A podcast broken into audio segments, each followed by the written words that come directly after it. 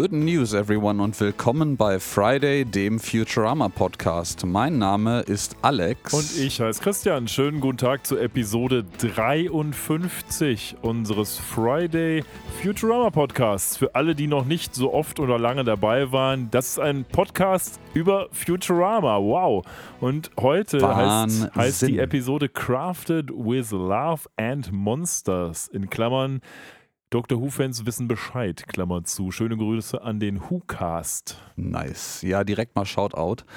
Äh, ja, wunderbar. Wir sehen uns wieder zwei Wochen nach unserer letzten Episode zu der nun folgenden Episode. Und ähm, ja, wie immer, die übliche Frage zu Anfang. Wie ergeht es dir denn aktuell so? Mr. Sleepless Nights. Ich wollte gerade sagen, ich habe hier mein leeres Red Bull vor mir stehen und wenn man Red Bull abends trinkt, mitten in der Woche, dann hat, verheißt das nichts Gutes. Nein, eigentlich ist alles in Ordnung, aber mit zwei Kindern muss man sich erstmal einpendeln. Leute, die jetzt noch nicht genau wissen, worüber ich rede, die müssen unsere letzten Episoden nachhören, um den Newsflash zu erhalten. Aber im Moment sind zwei Kinder am Start, das heißt, jeder hat eins. Das heißt, keiner schläft mehr. Hurra! Hurra! Ähm, und ah, nee, doch nicht. halt im neuen Haus, da machen wir auch noch eine ganze Menge. Heute haben wir eine Gartenhütte halb aufgebaut, so dass sie heute Nacht hoffentlich nicht wegfliegt. Beschwert mit einigen übrig gebliebenen Riemchensteinen. Unsere Terrassenmöbel sind angekommen, unsere neue Couch ist da, bla bla bla, Haus ist toll. Ich will jetzt nicht wieder den Hausbau-Podcast hier draus machen, deswegen sage ich einfach mal, ich bin, ich bin müde, aber guten Mutes und selber. Ja, ich äh, bin auch ein bisschen müde und guten Mutes aus anderen Gründen und mit Sicherheit nicht so schwerwiegenden und auch vor allen Dingen nicht so langfristigen Gründen wie bei dir. Ähm, es ist aktuell bei mir in der Bude einfach trotz äh, dem, dass ich nicht äh, in, im Dachgeschoss wohne, zu warm, um irgendwie ruhig zu schlafen. Zumindest macht mir das gerade so ein bisschen zu schaffen, deswegen hoffe ich, dass es wieder ein bisschen abkühlt. Aber ansonsten bin ich sehr guter Dinge. Ich muss gerade mal überlegen, was denn so seit den letzten zwei Wochen, wo wir uns das letzte Mal hier für unsere Zuhörenden getroffen haben, passiert ist. Und äh, ja, ich für meinen Teil war am vergangenen Wochenende auf einem unfassbar guten Techno-Festival. Das äh, muss ich mal ein Shoutout an die Organisatoren, Veranstalter und vor allen Dingen auch an das Publikum geben und die DJs natürlich, die aufgelegt haben. Das war das Stone Techno Festival auf Zollverein in Essen und äh, das war ganz, ganz großartig. Äh, war so eine spontane Entscheidung, da noch äh, über Drittwege für das eigentlich ausverkaufte Festival eine Karte zu organisieren. Und das habe ich nicht bereut. Äh, das Wetter war bombig, äh, auch wenn wir am Sonntagnachmittag fürchterlich abgesoffen sind, aber nach zwei Stunden Pause und einer ganzen Menge Durchnässung ging es dann unverändert weiter und das hat sehr viel Spaß gemacht. Das ist ganz interessant. Mittlerweile entwickelt sich das zu so einer Art von Komplementär-Podcast. Der Alex ist immer auf krassen Techno-Partys und als äh, es dann so geschüttet hat, sagte der Alex ja gerade schon, da war ich natürlich auch irgendwo in Bochum. Da habe ich gerade mit zwei anderen Elternpaaren ähm, Käsekuchen gegessen. weißt du, wir sind irgendwie gleich, aber auch anders. Ja, ja. in der Tat. ähm, ja, so ist das. Genau, naja, das, also, ist, das ist so passiert. Kann ich, kann ich im Übrigen nur ein kleiner, äh, ich will will nicht Werbung also wir werden natürlich nicht für bezahlt. Schade aber ähm, ich finde es ganz großartig, sucht man danach. Stone Techno ist auch ein interessantes kulturelles und äh, äh, künstlerisches Projekt, was auch viel mit der Kultur im Ruhrgebiet zu tun hat und der, der industriellen Vergangenheit, der Kohle und sowas. Ähm, ist ein spannendes Ding. Guckt euch das mal an, zieht euch das mal rein. Ähm, lohnt sich. Ja, wenn ihr künstlerische Projekte habt, die ihr uns vorstellen wollt, dann würde ich sagen, macht das am besten folgendermaßen. Ihr erreicht uns auf Instagram und Twitter unter @fridaypodcast sowie im Web unter friday.live oder schickt uns eine E-Mail über info at friday.live. So, welches künstlerische Projekt nehmen wir uns heute vor, Alex? Ja, wir nehmen uns vor die nächste Episode von Star Trek, wie wir ja schon angekündigt haben. Nein. Gut, welche denn? Natürlich nicht. Wir sind, äh, die einzige, die mir spontan auswendig einfallen würde, wäre eh der Fürsorger von äh, Star Trek, The Caretaker, Star Trek Voyager. Ja weil das, das muss ich leider. Ist die einzige Star Trek-Folge, die dir auswendig einfällt? Die, deren, deren, Name mir spontan Nein. einfällt. Ich muss leider auch gestehen, äh, ich mochte Star Trek sehr gerne, aber die einzige Serie, die ich jemals intensiv geguckt habe, ist tatsächlich Star Trek Voyager in den 90ern, als das hier auf, ich glaube, Pro 7 war es oder was Sat 1? Sat 1 war es, glaube ich, ja, ja. ausgestrahlt wurde. Äh, die anderen habe ich immer nur so peripher mitgekriegt und mit Deep Space Nine konnte ich nichts anfangen. Deep Space Nine aber, ist die beste Serie. Aber ich, äh, ähm, du hast mir eigentlich den äh, äh, Redeball übergeben, nicht um Unfug zu reden, sondern um zu sagen, worüber wir jetzt wirklich Och, sprechen. man weiß ja nie, was kommt. Äh, oh ja. Und ähm, wir sprechen heute über die großartige Episode Where the Bugalo Roam. Ähm, 3 ACV 10, ausgestrahlt im amerikanischen Fernsehen am 3. März 2002 und äh, im deutschen Fernsehen auf Pro7 und am 14. Dezember 2002. Ja, mit dem Titel 40 Käfer. Genau, westwärts. 40 Käfer westwärts. Das ist insgesamt jetzt die 50. ausgestrahlte Episode von Futurama und äh, im Gegensatz zu der vorherigen Episode springen wir jetzt auch wieder zurück in die dritte Produktionsstaffel, ähm, in der wir jetzt, glaube ich, ein paar Episoden auch verweilen werden, bevor es dann noch einmal hin und her geht und dann permanent in der vierten Produktionsstaffel bleibt. Ja, tatsächlich gibt es über die Episode so vorher gar nicht so viel zu sagen. Sowohl Director als auch Writer sind jetzt ja halt Leute, die Futurama logischerweise directen oder writen, aber jetzt nicht wie beim letzten Mal irgendwelche berühmten Töchter oder Söhne. Und ansonsten hat die Episode auch nichts gewonnen, wo man jetzt irgendwie groß drüber schwadronieren könnte. Deswegen würde ich sagen, machen wir es wie die Episode auch und starten einfach direkt rein. Denn die Episode nimmt diesmal keine großartigen Gefangenen, sondern sagt uns direkt, was Sache ist. Nämlich, wir starten auf der Türschwelle bei den Wongs. Hi Yes. Dad, it's me and my coworkers. Erster Satz. Amy hat all ihre Freunde mitgebracht von Planet Express und steht quasi bei ihren Eltern auf dem Mars, auf der Wong Ranch vor der Tür. Genau. Es ist auch hier an der, dieser Stelle tatsächlich die gesamte Crew minus Scruffy the Janitor und ich glaube minus Nibbler anwesend. Der kommt Ja. in dieser Episode auch nicht vor als Genau. Haustier. Genau. Aber ansonsten sind alle Protagonisten und permanenten Nebendarsteller hier anwesend. Und ja, die sind, wie wir schon aus vorherigen Episoden wissen, wir sind hier auf dem Mars, äh, weil den, die Wongs sind einfach unfassbar stinking rich und denen gehört einfach die gesamte westliche Hemisphäre vom Mars. Ja, und denen gehört ja quasi auch, das haben wir ja schon in der Folge Mars University äh, mitbekommen, so ein bisschen auch die Uni, denn sie sind die maßgeblichen Sponsoren der Uni, ne? Ja, ich vermute auch mal, diese, da die später auch nochmal auftreten wird äh, in dieser Episode als Nebenrolle, nennen wir das mal so, ähm, dass die auch auf dem Grund und Boden äh, der, der Wongs liegt. Ja, und die Wongs sind so ein bisschen so Texas Ranger vom Mars, oder? Also die kommen da an, machen auf, sagen Hallo, Hallo, tragen schon ihre Cowboyhüte und haben auch irgendwie so eine Art von skurrilem Akzent irgendwie, ne? Äh, ja, die haben aber beide so einen skurrilen äh, äh, Mischung, glaube ich, texanisch äh, mit äh, chinesischem Akzent. Ja, ja, genau.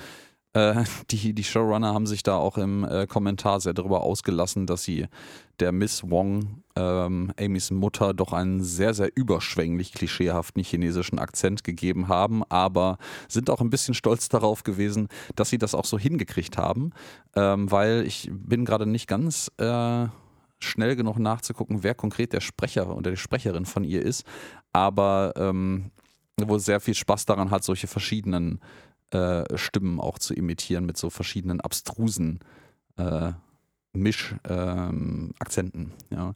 Und ja, die präsentieren sich hier in äh, bester Wildwest-Manier. Das Ganze ist auch so ein bisschen das Setting, in der sich äh, diese Episode bewegen wird. Das ist so ein, so ein Wild Wild West-Movie.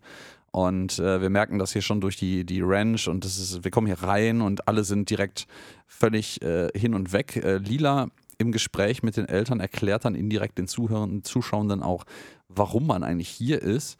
Die sind nämlich eingeladen zum Mars Day Barbecue. Ja, lass mich noch ganz kurz mal, äh, nachdem der Chef hier schon selbst gegoogelt hat, ähm, sagen, was mit den Stimmen los ist. Ähm, fangen wir mal. Der Mit- Chef? Aha. wir beide aha. sind ja die Chefs, aber wir haben beide googeln persönlich. Wir haben keinen interessierten Affen hier neben sitzen, der irgendwie für uns googelt, leider. Also, wir haben ja Ines und Leo Wong, das sind die Eltern von Amy. Und die Ines wird gesprochen von einer uns relativ unbekannten äh, Schauspielerin, nämlich von Lauren Tom. Die hat noch ein paar andere Geschichten gemacht, nämlich die hat zum Beispiel auch ähm, Amy Wong gemacht. Wow. Also, Also, eigentlich ist sie auch permanent genau. Sprecherin in jeder Amy Episode, spricht- wo mindestens Amy Amy ihre vorkommt. Ja, ja, Und genau. Jetzt fragen wir mal, wer ist der Vater? Du darfst mal raten. Äh, war das Billy West? Billy, ja, Im Zweifel ist es immer Billy Ja, West, ja, also es ist auch hier Billy West. Also Amy und Fry sprechen quasi dann auch ähm, die Eltern von Amy. Ja, in der Tat. Und wir befinden uns jetzt in so einer Art von Willy Wonka-esken ähm, ja, Mansion, Anwesen mit so einer schönen Treppe, wo man hochgehen kann und alle sind stark beeindruckt davon, wie krass reich die Wongs tatsächlich sind. Man weiß es ja, wie reich sie sind, aber wenn man dann drin steht, sieht es halt nochmal deutlich bedeutender aus. Ne? Ja, ja, ja, ja, ja. Und äh, ja, die sagen auch, also sie sind auch völlig verschwenderisch und äh, der Vater demonstriert das hier auch nochmal ein bisschen, indem er sagt, so weißt du was, schmeiß deinen Müll einfach irgendwo her. Das ist der Vorteil davon, ein riesiger leerer Planet. Das interessiert keine Sau. Ja, und hier haben wir schon das erste Foreshadowing, wo die Episode ja so ein bisschen auch hingeht, nämlich ähm, wieder so ein bisschen äh, das Augenmerk darauf richtet, A, Umwelt und B, guck, wer da so lebt, wer sind die Natives und achte mal drauf, dass du die bitteschön nicht irgendwie übervorteilst und kaputt machst. Ne? Genau. Was hier auch direkt sehr zu Anfang der Episode eingeführt wird, ist ein permanent im Hintergrund laufender Nebenplot.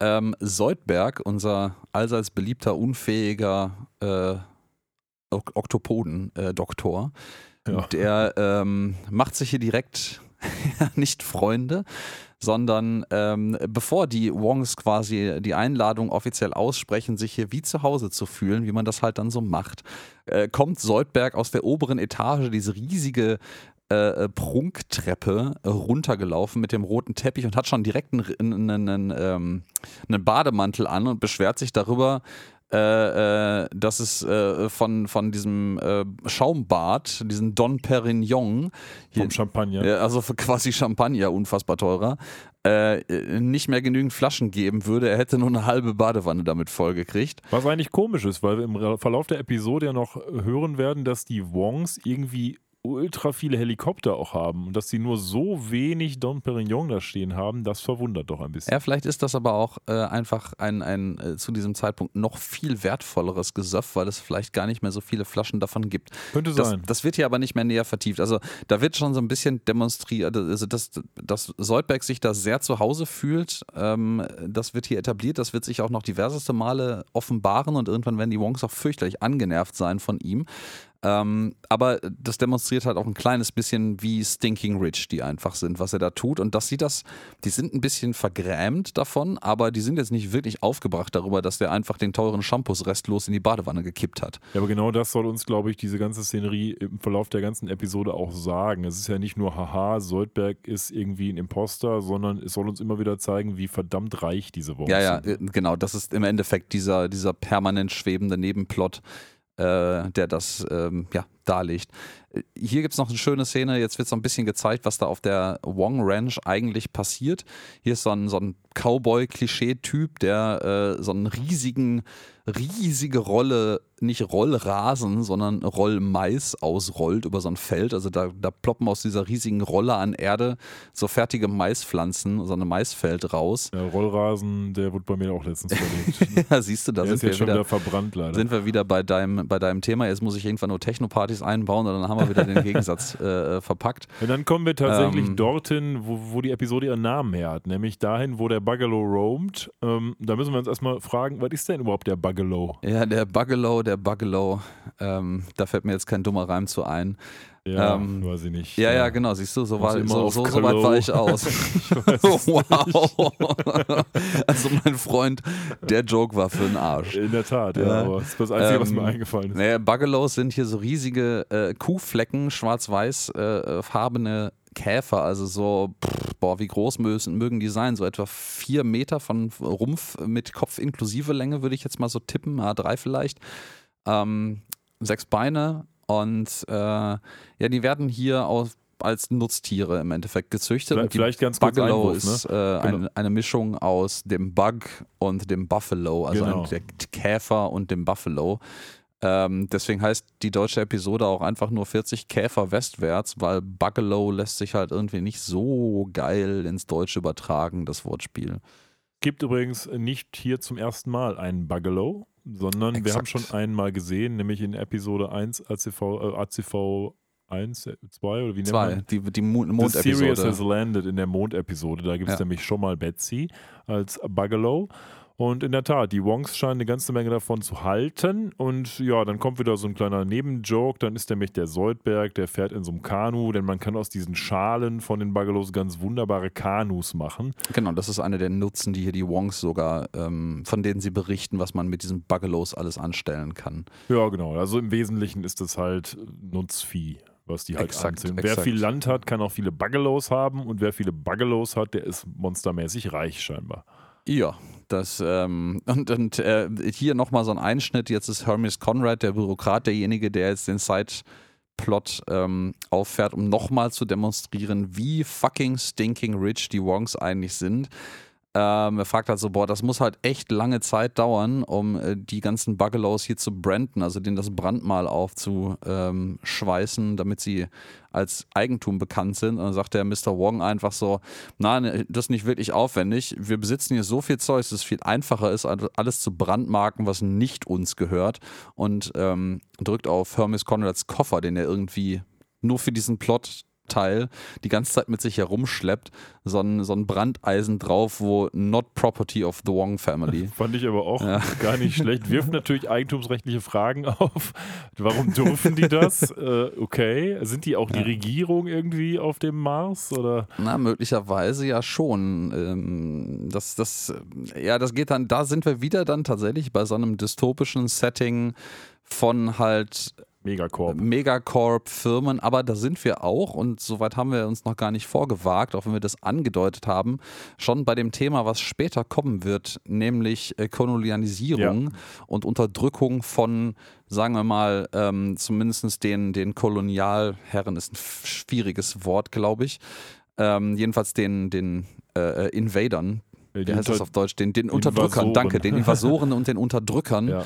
Ähm, technologisch unterlegenes Volk. Ähm, und äh, das ist hier so ein Schema und das wird hier auch aufgeworfen. Ich denke, das hat auch gerade zur Kolonialzeit hatte das einen ähnlichen äh, äh, Vibe, dass ja diese East India Trading Company und sowas im Endeffekt wie eine eigene Regierung für ihre Kolonialgebiete fungiert hat und Glaub- diversen mehr. Also da ist eine ganz, ganz, ganz, ganz düstere Vergangenheit der Menschheit. Aber Ich glaube, du hast gerade gesagt, äh, dass die Invasoren unterdrückt werden. Äh, nee, nee, nein, nicht natürlich verkehrt, nicht. Aber äh, um Gottes aber Willen, nicht nein. schlecht, aber ähm, Weißt du, worauf die East India Trading Company, das ist völlig richtig, was du sagst, aber die East India Trading Company weckt bei mir immer ganz andere Assoziationen, nämlich an Fluch der Karibik. ja, ja, natürlich, aber Ja. die, die ist ja kein, tatsächlich keine fiktive Firma. Nein, nein, nein, nein, das ist Ja. nicht. Und Das, die es war noch war, nicht so lieb. ich, es war, glaube ich, bis heute in der Weltgeschichte die größte Firma wahrscheinlich vom Umsatzvolumen oder sonst was hochgerechnet ever, wenn ich mich so grob an, an Informationen ja, erinnere. wahrscheinlich angepasst an die heutigen äh, Ja, ja, ja, ja. Inflation, Ja, ja. bla bla bla. Also vor allen Dingen von der Macht weltweit, weil die ja, Ja. faktisch als äh, äh, Militär- und Regierungsmacht in den Kolonialgebieten aufgetreten sind, bevor das irgendwie,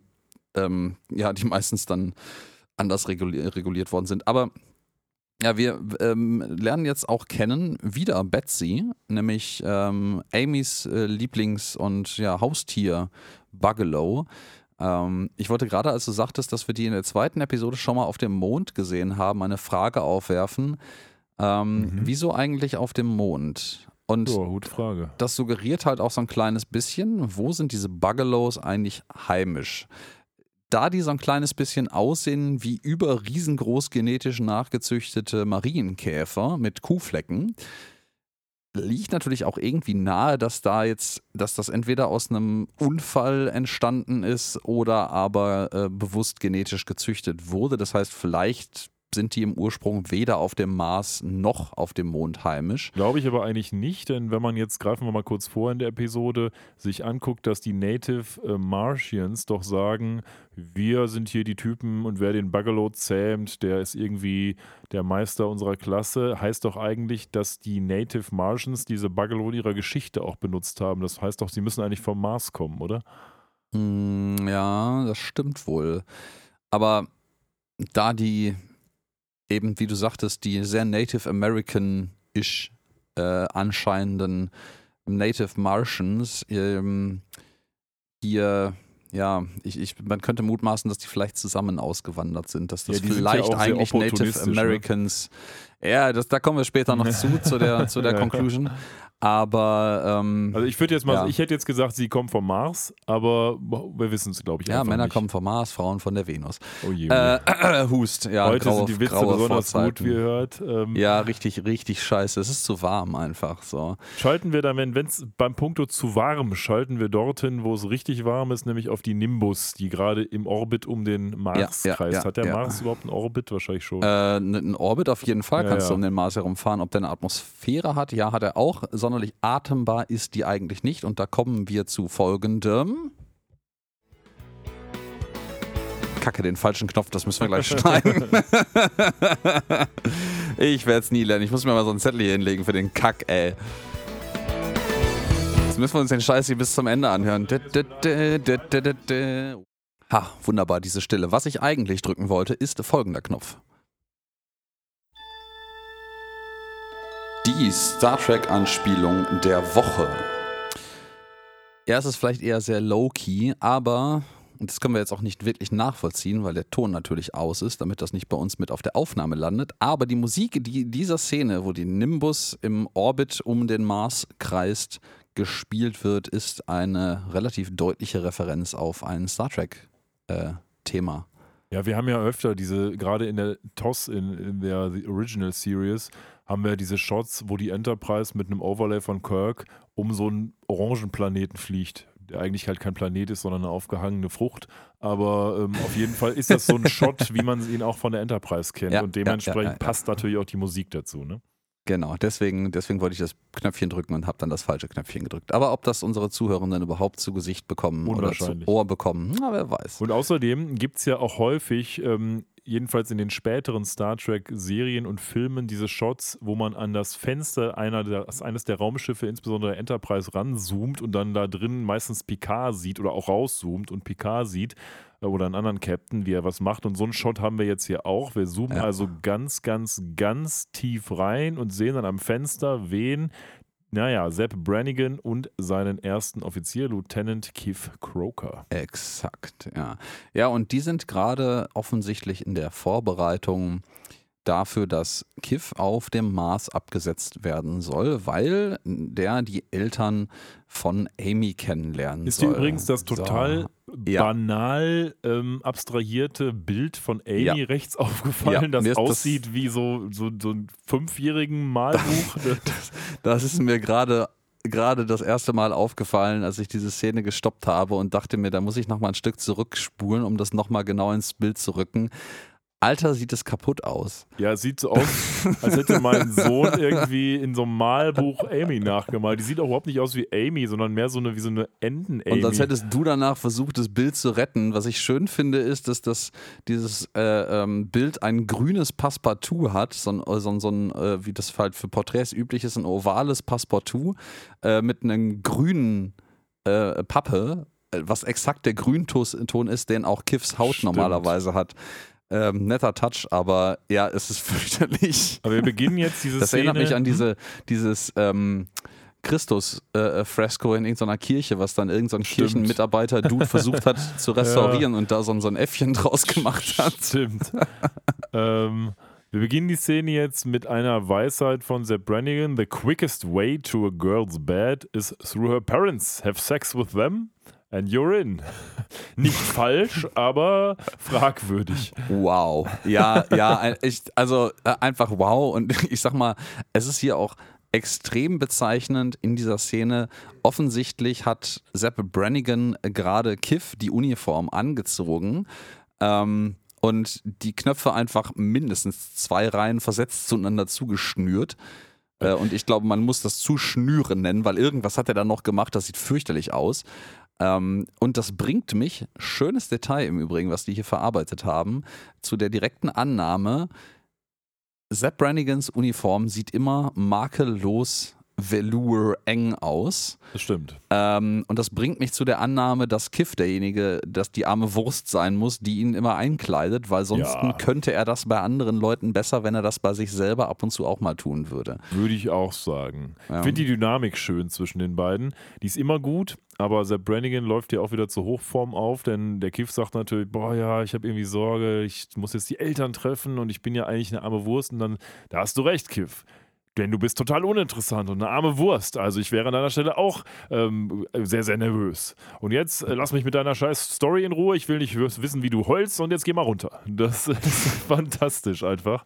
Diese, So- diese, diese Dynamik so großartig. Ja, ja, ja, ja. Es ist, es ist, ein, es ist ein Fest. Und ähm, ein solches kriegen wir jetzt in der nächsten Szene auch zu Gesicht. Mhm. Wir zoomen jetzt nämlich runter zu dem Mars Barbecue Day. Ähm, das ist, da ist schon viel los. Also da ist alles geschmückt. Da werden äh, Bugalow-Beine und ähm, Innereien auf den Grill geschmissen. Da wird äh, getanzt. Da ist ein DJ, der irgendwie Country-Musik auflegt. Ähm, und Bender ist da sehr begeistert von. Alle Leute sind so im ganzen Country-Vibe, Klischee-Outfits unterwegs. Ähm, ja, Bender säuft. Surprise, surprise. Äh, der DJ ist im Übrigen Mix Master Festus. Ja, Ähm, hier werden Steaks, Steaks sind auch noch auf dem Grill, ja sehe ich die hier gerade. Beine, sie sehen nicht besonders lecker aus von diesen Ja. Bungalows, aber sie werden dort gegrillt, ja. Finde ich ein, ein schönes Detail hier reingefahren und das habe ich spannenderweise in keinen unserer Referenzen nochmal auseinandergenommen gefunden. Äh, hier ist so ein Tanklaster mit Barbecue Sauce, der gerade in so einem, also es ist wirklich, als wenn so eine Tankstelle mit einem Tanklaster nachgefüllt wird, mit so einem Schlauch an so einen Bodentank rangeht. Also da werden offensichtlich viele Gäste erwartet und viel, viel Barbecue-Soße konsumiert. Aber da fährt gerade mit diesem schönen Rückwärtsfahrpiepen noch so ein Laster ran und da steht ganz groß Pepto-Bismol drauf und das musste Ja. ich nachgucken. Ich das auch. ist offensichtlich ein, ein Magen-Darm-Mittel gegen Übelkeit, äh, Erbrechen und Schwindel. Ja, für alle unsere Chemiker, es ist Bismuth-Subsalicylat. Das hast du wunderschön gesagt. Ja. ja. Ähm, ich, mein Lieblingsthema, ich muss im Übrigen wieder anmerken, beide diese Tanklaster haben keine Räder, sondern Ja. schweben. Das äh, es ist eine schöne Konsistenz einfach. Das ist immer so. Nichts, nichts hat Räder, wo sie eigentlich hingehören. Weißt du, was die Hauptnebenwirkung von Pepto-Bismol ist? Ich weiß nicht, Übelkeit? Schwarze Scheiße. Ah, oh. wow. Das, das ist, äh, ja, das ist so ähnlich wie der Fachbegriff, das ist Kake. Willkommen in der ähm, schwarze, Scheiße, schwarze Podcast. Scheiße klingt auch. Ich weiß nicht wie, aber Vielleicht im nennen wir Titel. unseren Podcast jetzt oh nein, bitte nicht. Ja, Äh, jetzt gibt es erstmal Rips mit Ja. ganz viel Bar ja, ja, äh, Barbecue. pinker Barbecue-Soße, die aus so einer, aus, aus so einer, so einer Pumpe, wie man das so von so Brunnen kennt, so eine Schwenkpumpe, Ja. ähm, von Fry da rausgeholt wird und ähm,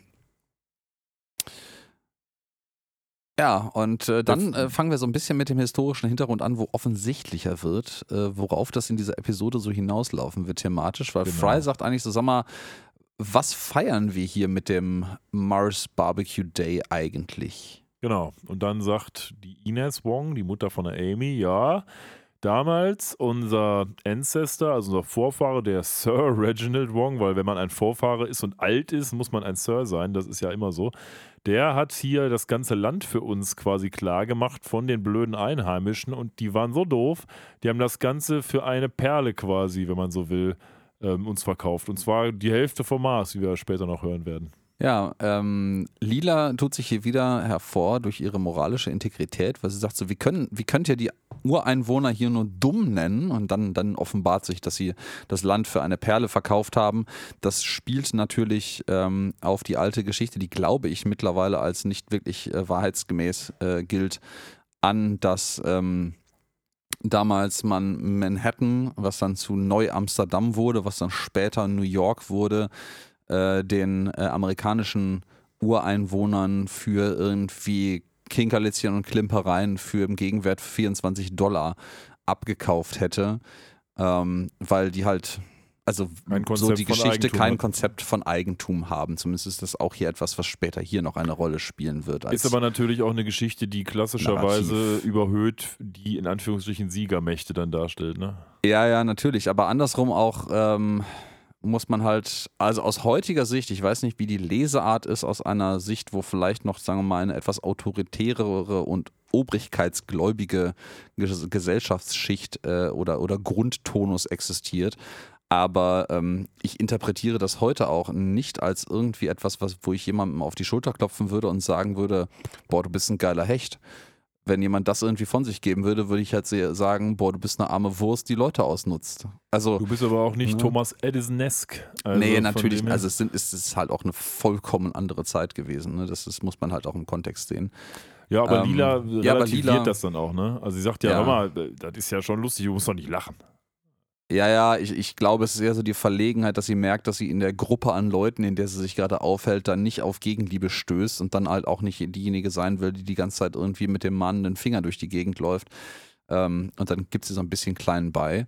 Ja, wer auch auf diesem ganzen Fest rumlogert, natürlich ist Kiff. Denn der Kiff ist ja da, um jo. die Eltern von Amy kennenzulernen. Der ist da mit Amy an einer, an einer Bowl Bar, so nenne ich sie jetzt mal, wo man sich die ganzen Bohle holen kann. Und du möchtest gerne einen Einwurf machen, Alex. Äh, ja, ich wollte eigentlich äh, einwerfen, weil du ja so schön einleitest zu, der möchte da gerne seine Elter ihre Eltern kennenlernen. Und äh, scheinbar haben hier alle alle Beteiligten restlos eine äh, komplette Amnesie erlitten, weil wir erinnern uns auf die, an die Titanic-Episode, wo Sepp Brannigan das, äh, goldene, das güldene Eröffnungsband mit dem Laser der Nimbus zerschneidet und ja. die Titanic versenkt. Ähm, da haben die sich schon getroffen. Ja. Da wurde Kiff sogar ihren Eltern vorgestellt und Kiff hat auch ihre Eltern kennengelernt und Amy wusste auch, dass Kiff ihre Eltern kennengelernt hat. Seltsam, ne? Irgendwie müssen die alle auf den Kopf gefallen sein oder haben alle irgendwie, weiß ich nicht, eine Laserschraube ins Gehirn gekriegt oder so. Ja, vielleicht ist ja Kiff so uninteressant, dass er den Wongs einfach nicht im Gedächtnis geblieben ist. Ja, aber das müssten doch Amy und Kiff noch wissen oder zumindest einmal so thematisieren, so, ey, weißt du was, du hast die ja schon mal getroffen, aber nichts davon. Also wirklich gar nichts. Nee, da wird nicht mal so ein, Sli so, so ein Hint irgendwo reingeslidet hier in dieser Episode. Ne? Wo Futurama doch sonst so sehr auf Kontext achtet auch. Ja, genau. Das ist hier so eine Plot-Amnesie sozusagen. ja, genau. Ja, aber ich äh, wollte dich in deinem Redefluss eigentlich auch nicht unterbrechen. Du hast mir netterweise den Vortritt gelassen. Ähm ich, ich, wollte darauf hinaus, sie stehen da rum und dann kommt offensichtlich ein ehemals Lover oder jedenfalls Interessierter an Amy und das ist sozusagen der Marlboro-Mann, wenn man so will.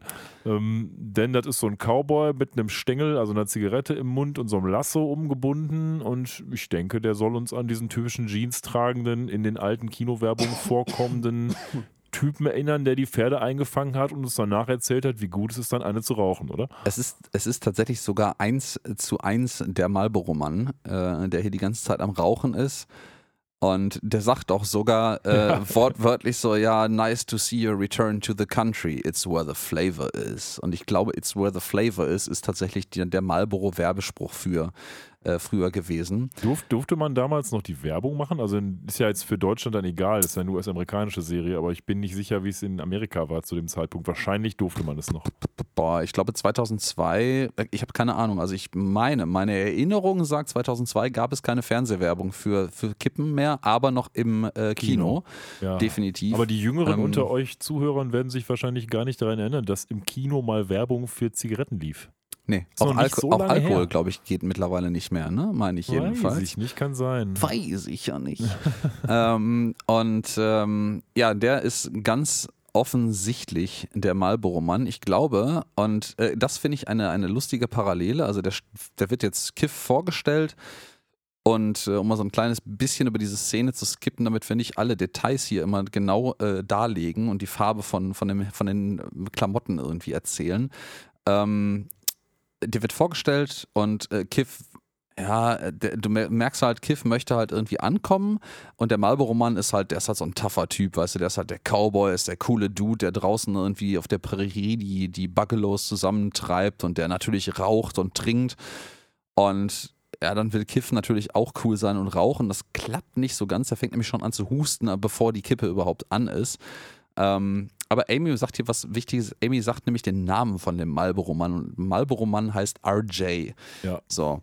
Und das, das spannende, wenn ich äh, literale Crossover hier ist, RJ ist nicht der Name der Firma, die Marlboro herstellt oder unter dem Markennamen äh, äh, Marlboro, äh, der, unter deren Fittiche der Markenname Marlboro steht. Aber RJ ist eine andere Firma, die, glaube ich, mittlerweile nicht mehr in der Form existiert, aber die Zigaretten hergestellt hat. Und zwar Zigaretten der Marke Camel. Und ähm, gleich treffen wir dann nämlich direkt noch den Buddy von RJ, Das ist nämlich Joey Camel. Das ist literal eins zu eins das Maskottchen von der Zigarettenmarke Camel. Lass mich da ganz kurz einhaken. Die Firma heißt RJ Reynolds Tobacco Company und Danke. es gibt sie immer noch. Ah, Allerdings immer heutzutage noch. in der Philip Form Morris? Holding Reynolds American Incorporated. Ah, okay, okay, okay. Ja, ähm, die beiden Maskottchen tauchen hier ähm, sehr, sehr prägnant auf. In der Zwischenzeit sieht man noch eine nette Szene, wo äh, nochmal Soldberg äh, exakt genutzt wird, um zu zeigen, wie stinking rich die Wongs sind. Ja, Ähm, die essen nämlich gerade Kaviar und Soldberg kommt an und meint so, ja, ich äh, habe mir die Freiheit genommen, euren Kaviar zu befruchten. hat dich an der Stelle schon genervt? Nee, da noch nicht. Da war allerdings so eine Übersättigung angetreten, dass dieser Joke deswegen lustig war, weil er schon so ein bisschen drüber war. Weißt du, so wie Family Guy einfach irgendwie Peter zeigt, der fünf Minuten lang vor und zurück wippt und ah, ah, macht uns sich das Knie hält, weil er hingefallen ist. Ja, also ich Also, werde dazu später na. noch kommen. Ich fand, es hat sich peu à peu abgenutzt in dieser Episode, weil Ja, es halt definitiv. auch ein Joke mit Soldberg ist, den wir schon hundertmal gesehen haben. Aber dazu später. Also wir sind dann im Wesentlichen ähm, kurz bevor Kiff jetzt nochmal die Eltern von Amy kennenlernt. Wir haben ja gerade schon gehört, das hat, hat er schon, ist ja auch richtig. Ja, Nehmen ja, noch einmal kurz mit eine Fähigkeit von Kiffs ähm, Herkunft, nämlich dass er sich äh, ja nicht unsichtbar, aber er hat so eine Camouflagehaut wie so ein Chamäleon und wenn er nervös ist, kann er es nicht kontrollieren. Das heißt, er nimmt die Farbe seiner Umgebung an und tarnt sich dann damit so. Ne? Ja, ja, ja, ja. Und das, das passiert dann random einfach. Also auch nicht passend zu der aktuellen Umgebung, einfach irgendwelche random Farben kriegt er dann. Ja, und dann äh, noch auf dem Barbecue, wie sich das so gehört, inmitten aller anderen Leute, auch wenn die da jetzt nicht so ein Happening draus machen, also die anderen Leute interessiert das jetzt gerade nicht so richtig, was da passiert, stellt Amy Kiff ihren Eltern vor. Jetzt müssen wir mal kurz fragen. Hattest du schon mal so eine Situation, wo dich da eine deiner Freundinnen ihren Eltern vorgestellt hat und warst du dann krass nervös? Boah, ja, aber das war irgendwie ja so ein Teenager, maximal Anfang 20 Ding. Ich, äh, also es ist aber nicht so prägnant in Erinnerung geblieben, als dass ich sagen würde, das war so ein total krasse traumatisierendes Ja, Erlebnis. Ja, okay. Aber ja, so ein bisschen schon irgendwie, wenn man dann das erste Mal den Eltern über den Weg läuft. Ähm, ich erinnere mich bei, ich, ich überlege gerade, habe ich noch wirklich tiefgehende Erinnerungen oder baue ich mir das gerade im Kopf zusammen? Ich weiß es nicht mehr. Beides kann schön Ja, wahrscheinlich beides. ja. Es war so traumatisch, dass ich es verdrängt habe. Nee, willkommen im Therapie-Podcast. Ja, ja. Und, und bei dir so? Hast du da noch irgendwie Erinnerungen? So? Nee, das kann ich nicht sagen. Aber ich habe mir fest vorgenommen, wenn mein Sohn oder meine Tochter ihren- ihre Partner mitbringen, dass ich Also so maximal eine awkward. krasse Show abziehen werde. Mal, mal gucken. Direkt so mit, keine Ahnung, irgendeinem Gesetzbuch werfen und so, guck mal hier, Junge, Genau. lies mal was ordentliches. Ja? Irgendwie so der, der, der strenge Professor, so ein Image muss ich mir noch zulegen. Aber du brauchst dann so einen, so einen Ohrensessel und Ja. irgendwie so einen, so einen ähm, sag schnell, so eine Pfeife, ja, und so eine Ja, Katze genau. auf dem Schoß. So. Ah, war auf sie gewartet. Bis Mr. wer auch immer. Oder. Mrs. Oder, Oder, Mrs. Oder, oder X, wer auch immer. Oder nicht-binäres Ja. Wer weiß, was da so noch passiert, bis Ja, äh, Fakt ist eins. Der Kiff hatte mächtig Bammel und das war wohl auch gerechtfertigt, denn die Wongs sind nicht sehr beeindruckt von ihrem zweiten Treffen mit ihm, ähm, sondern sagen, "Hör, was bist du denn für eine Pfeife? Du bist ja voll klein und hast überhaupt keine Muskeln und überhaupt, was willst du hier? Und Ja. außerdem bist du mega uninteressant, also quasi verpiss dich mal. Ja, du bist auch nicht, nicht, nicht ansatzweise so männlich wie der da drüben, zeigen nach drüben, dann blendet man über zu so einer Klischeeszene wie der Marlboro-Mann, irgendwie so ein, so ein Lagerfeuer im plötzlichen Licht der untergehenden Sonne, was man vorher überhaupt nicht hatte. Das ist eine komplett andere Lichtstimmung auf einmal in dieser Miniszene. Ja, ja, wie es halt ist, auch bei der er irgendwie so ein, Rauch, so, ein, so ein Rauchring pustet. Ich weiß nicht, ob das nicht sogar eine 1 zu 1 Kopie aus einer Marlboro-Werbung ist oder so. Kann Ja, ich mir jedenfalls vorstellen. Kiff will dann auch männlich sein, steckt sich auch eine Kippe an, dummerweise mit dem Filter in die falsche Richtung und äh, ja, was Ja, passiert, genau, das ist jetzt die, die zweite Szene. Ich finde es sehr schön. Er, er wird nicht grün im Gesicht, weil er ist ja schon grün, er wird gelb und kippt um. Äh, Überblendung in einer Szene irgendwo äh, außerhalb vom Haus, draußen an der Buffalo Ranch. Ähm, und ähm, ja, das ist offensichtlich eine Weile nach, die, dem er da umgekippt ist und Amy redet ihm gut zu und meint so, ey, ähm, sehe es doch gut irgendwie, meine Eltern sind schon abgehauen, äh, bevor du erbrochen hast und haben das nicht mehr gesehen. Ja. Man muss ja auch das äh, Schlechte, das Gute im Schlechten sehen. Also. Ja, so, so meine Eltern sind, meine Eltern sind abgehauen, als du, ne, kurz nachdem du umgekippt bist, deswegen haben sie nicht mehr mitgekriegt, wie du gekotzt hast. Ja. Jo, warum nicht? Also man redet jetzt im Wesentlichen darüber, dass er ja nicht männlich genug ist und eine totale Enttäuschung ist und dass die Eltern von Amy ihn hassen und äh, ja, da hat er auch nicht ganz Unrecht, ne? Ja, ja.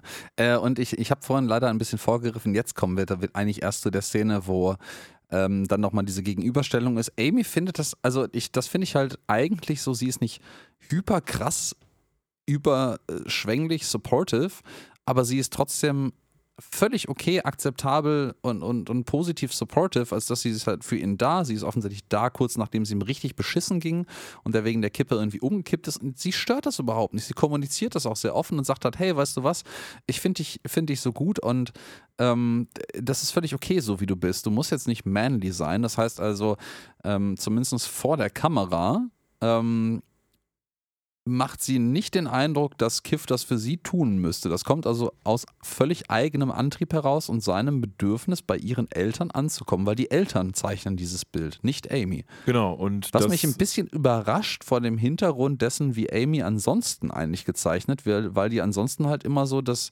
das hübsche, naive Mädchen sein möchte, ne?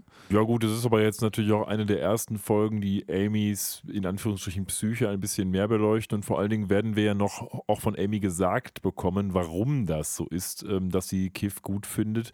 Denn das hat ja auch was damit den Eltern zu tun, das ist eine, eigentlich eine typische Abwehrreaktion gegen die Eltern. Und das macht es ja, Ja, dann wieder ein Stück ja, weit ja. plausibel auch. Ja, da, da, hast du, da hast du tatsächlich recht mit. Ähm, was ich vorhin ein, einleitend sagte, ähm, ich habe ein bisschen vorgegriffen, weil jetzt kommt im Gegenzug zu dieser Szene mit, mit Kiff, der gerade sehr am Boden zerstört ist, eigentlich die Szene erst, wo das äh, äh, Joey Camel vorgestellt wird, der auch so ein cooler Dude in so einer Lederjacke mit einem Hat Gürtel denn- ist und Was hat der Sonnenbrille. für, für, für einen Noppen auf dem Kopf?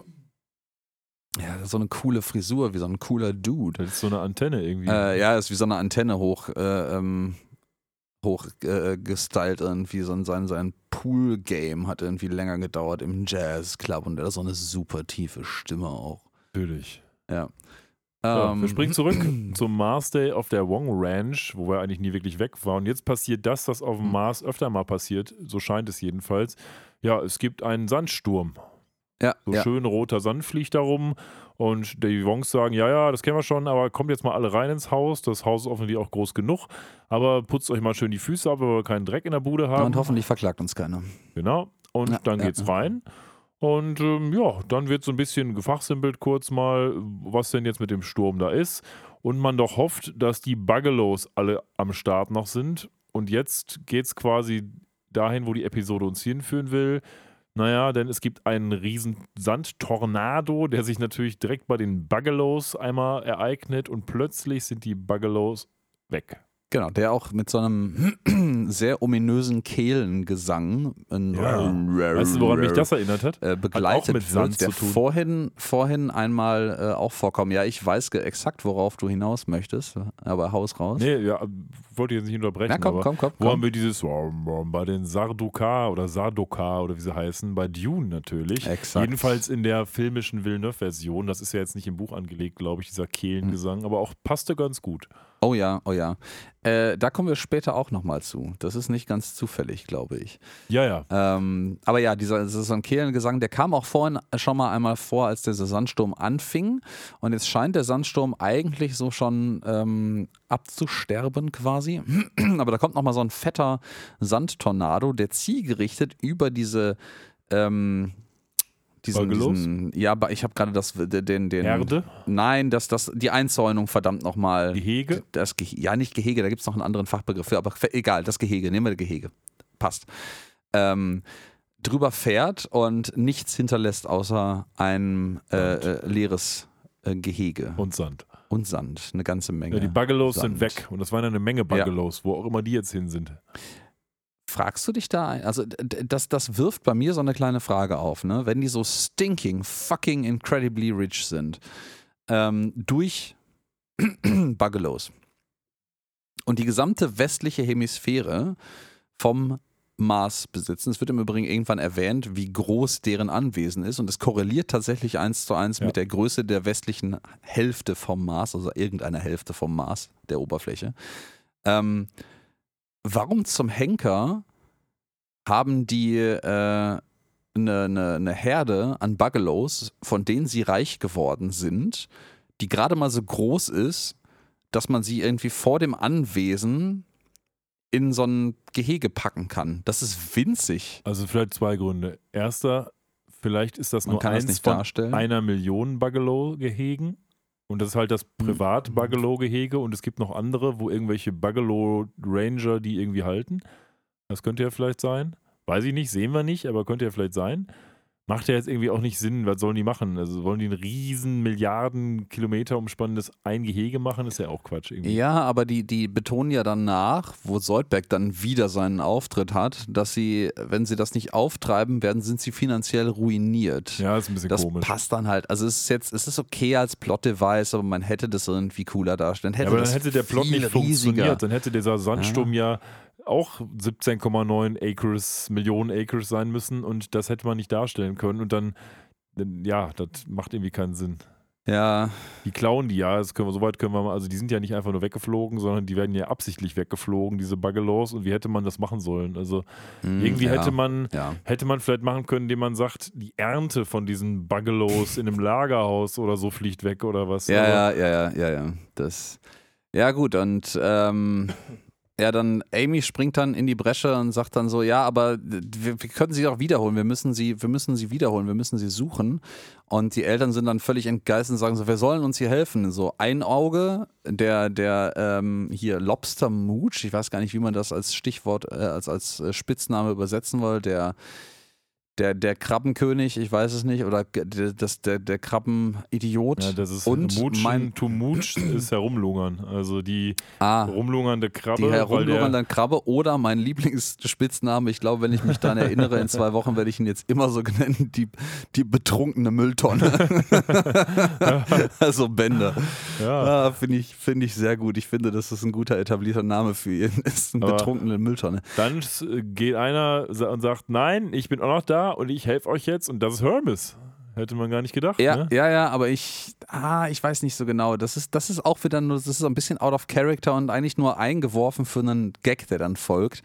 Ähm, ich, ich starre nebenbei immer noch, wir die Szene mit der betrunkenen Mülltonne auf dem Bildschirm hier noch sehen, da auf deinen Typen mit Cowboyhut im Hintergrund, der einfach völlig random so eine Roboterantenne auf dem Kopf hat.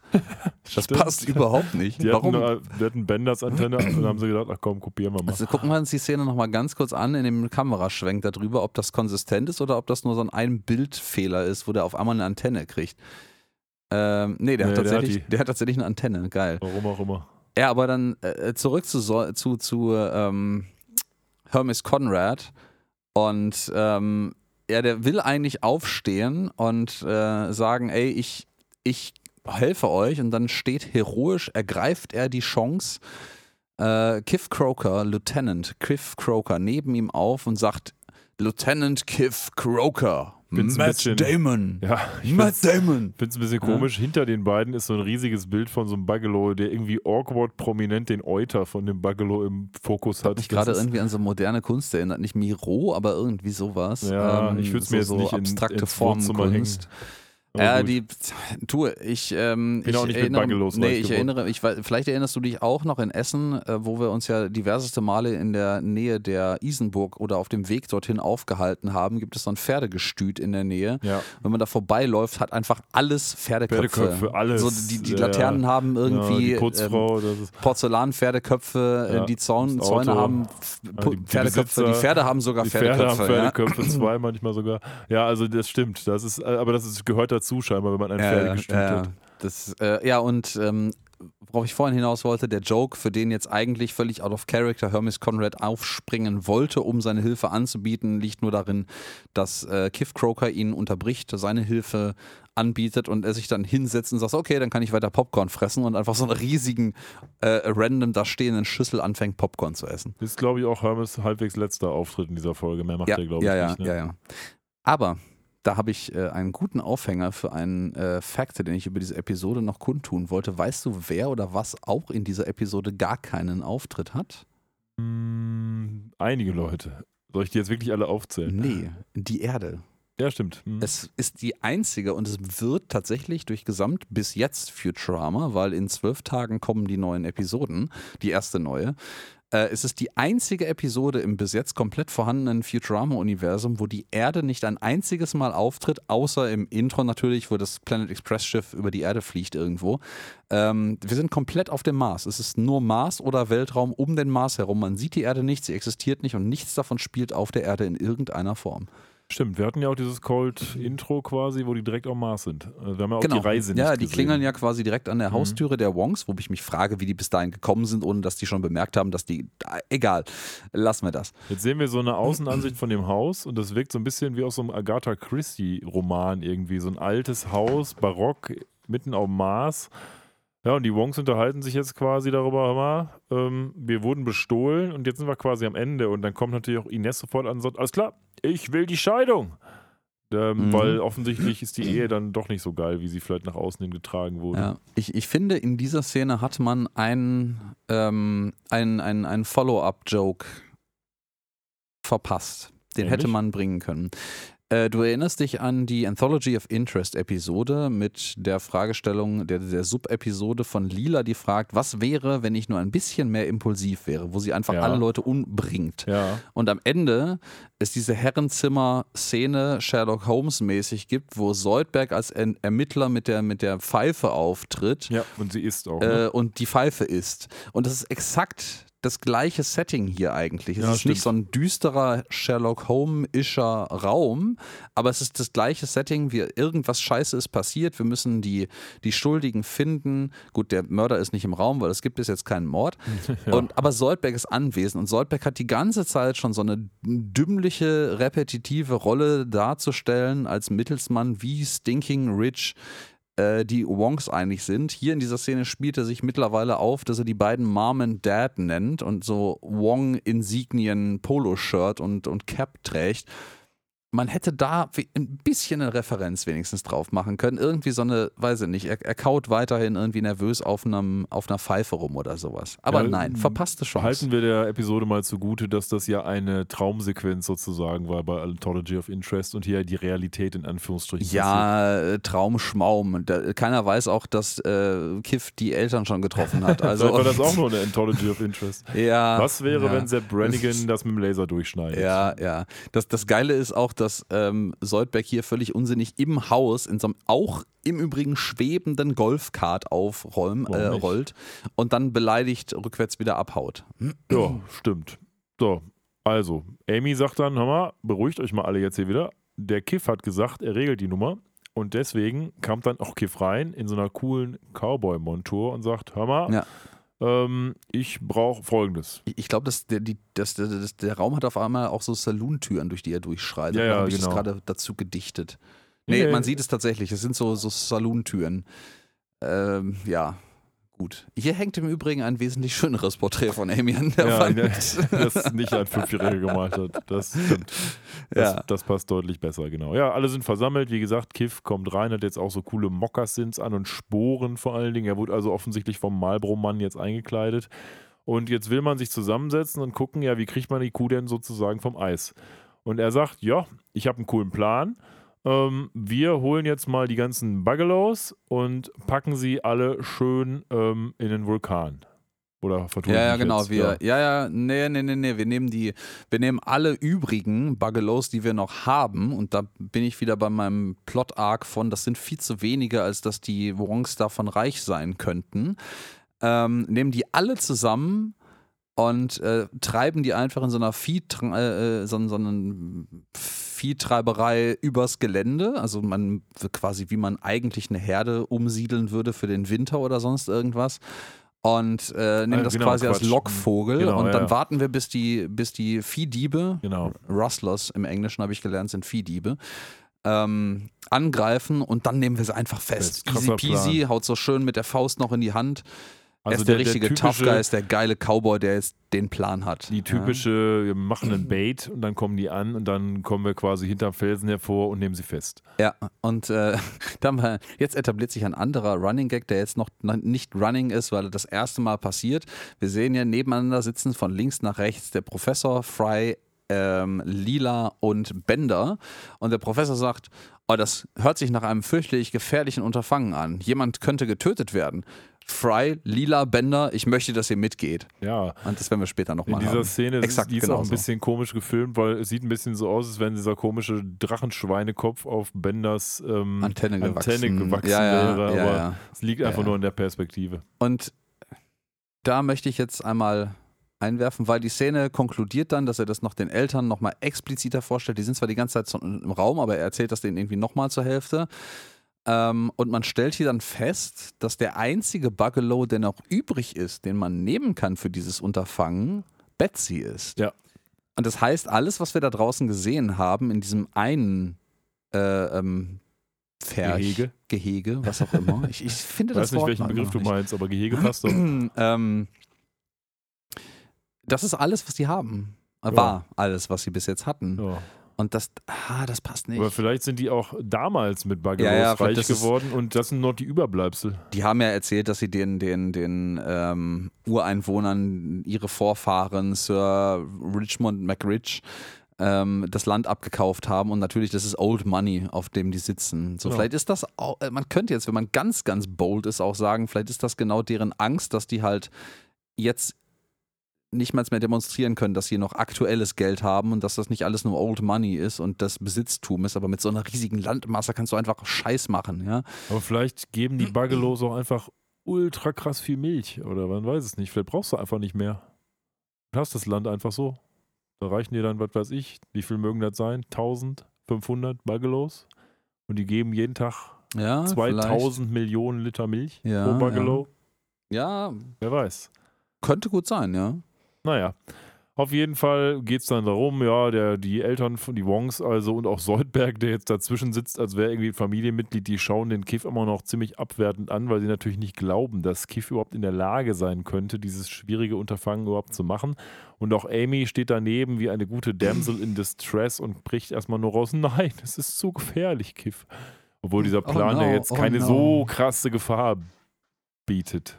War ich Ja. irritiert von den Katzen. Es hörte sich an, als wenn die echt übel einen Stuhlgang haben, aber die kratzen nur. Nee, nee, irgendwer kratzt nur im Katzenklo gerade herum, das passiert ab und zu mal. Ja.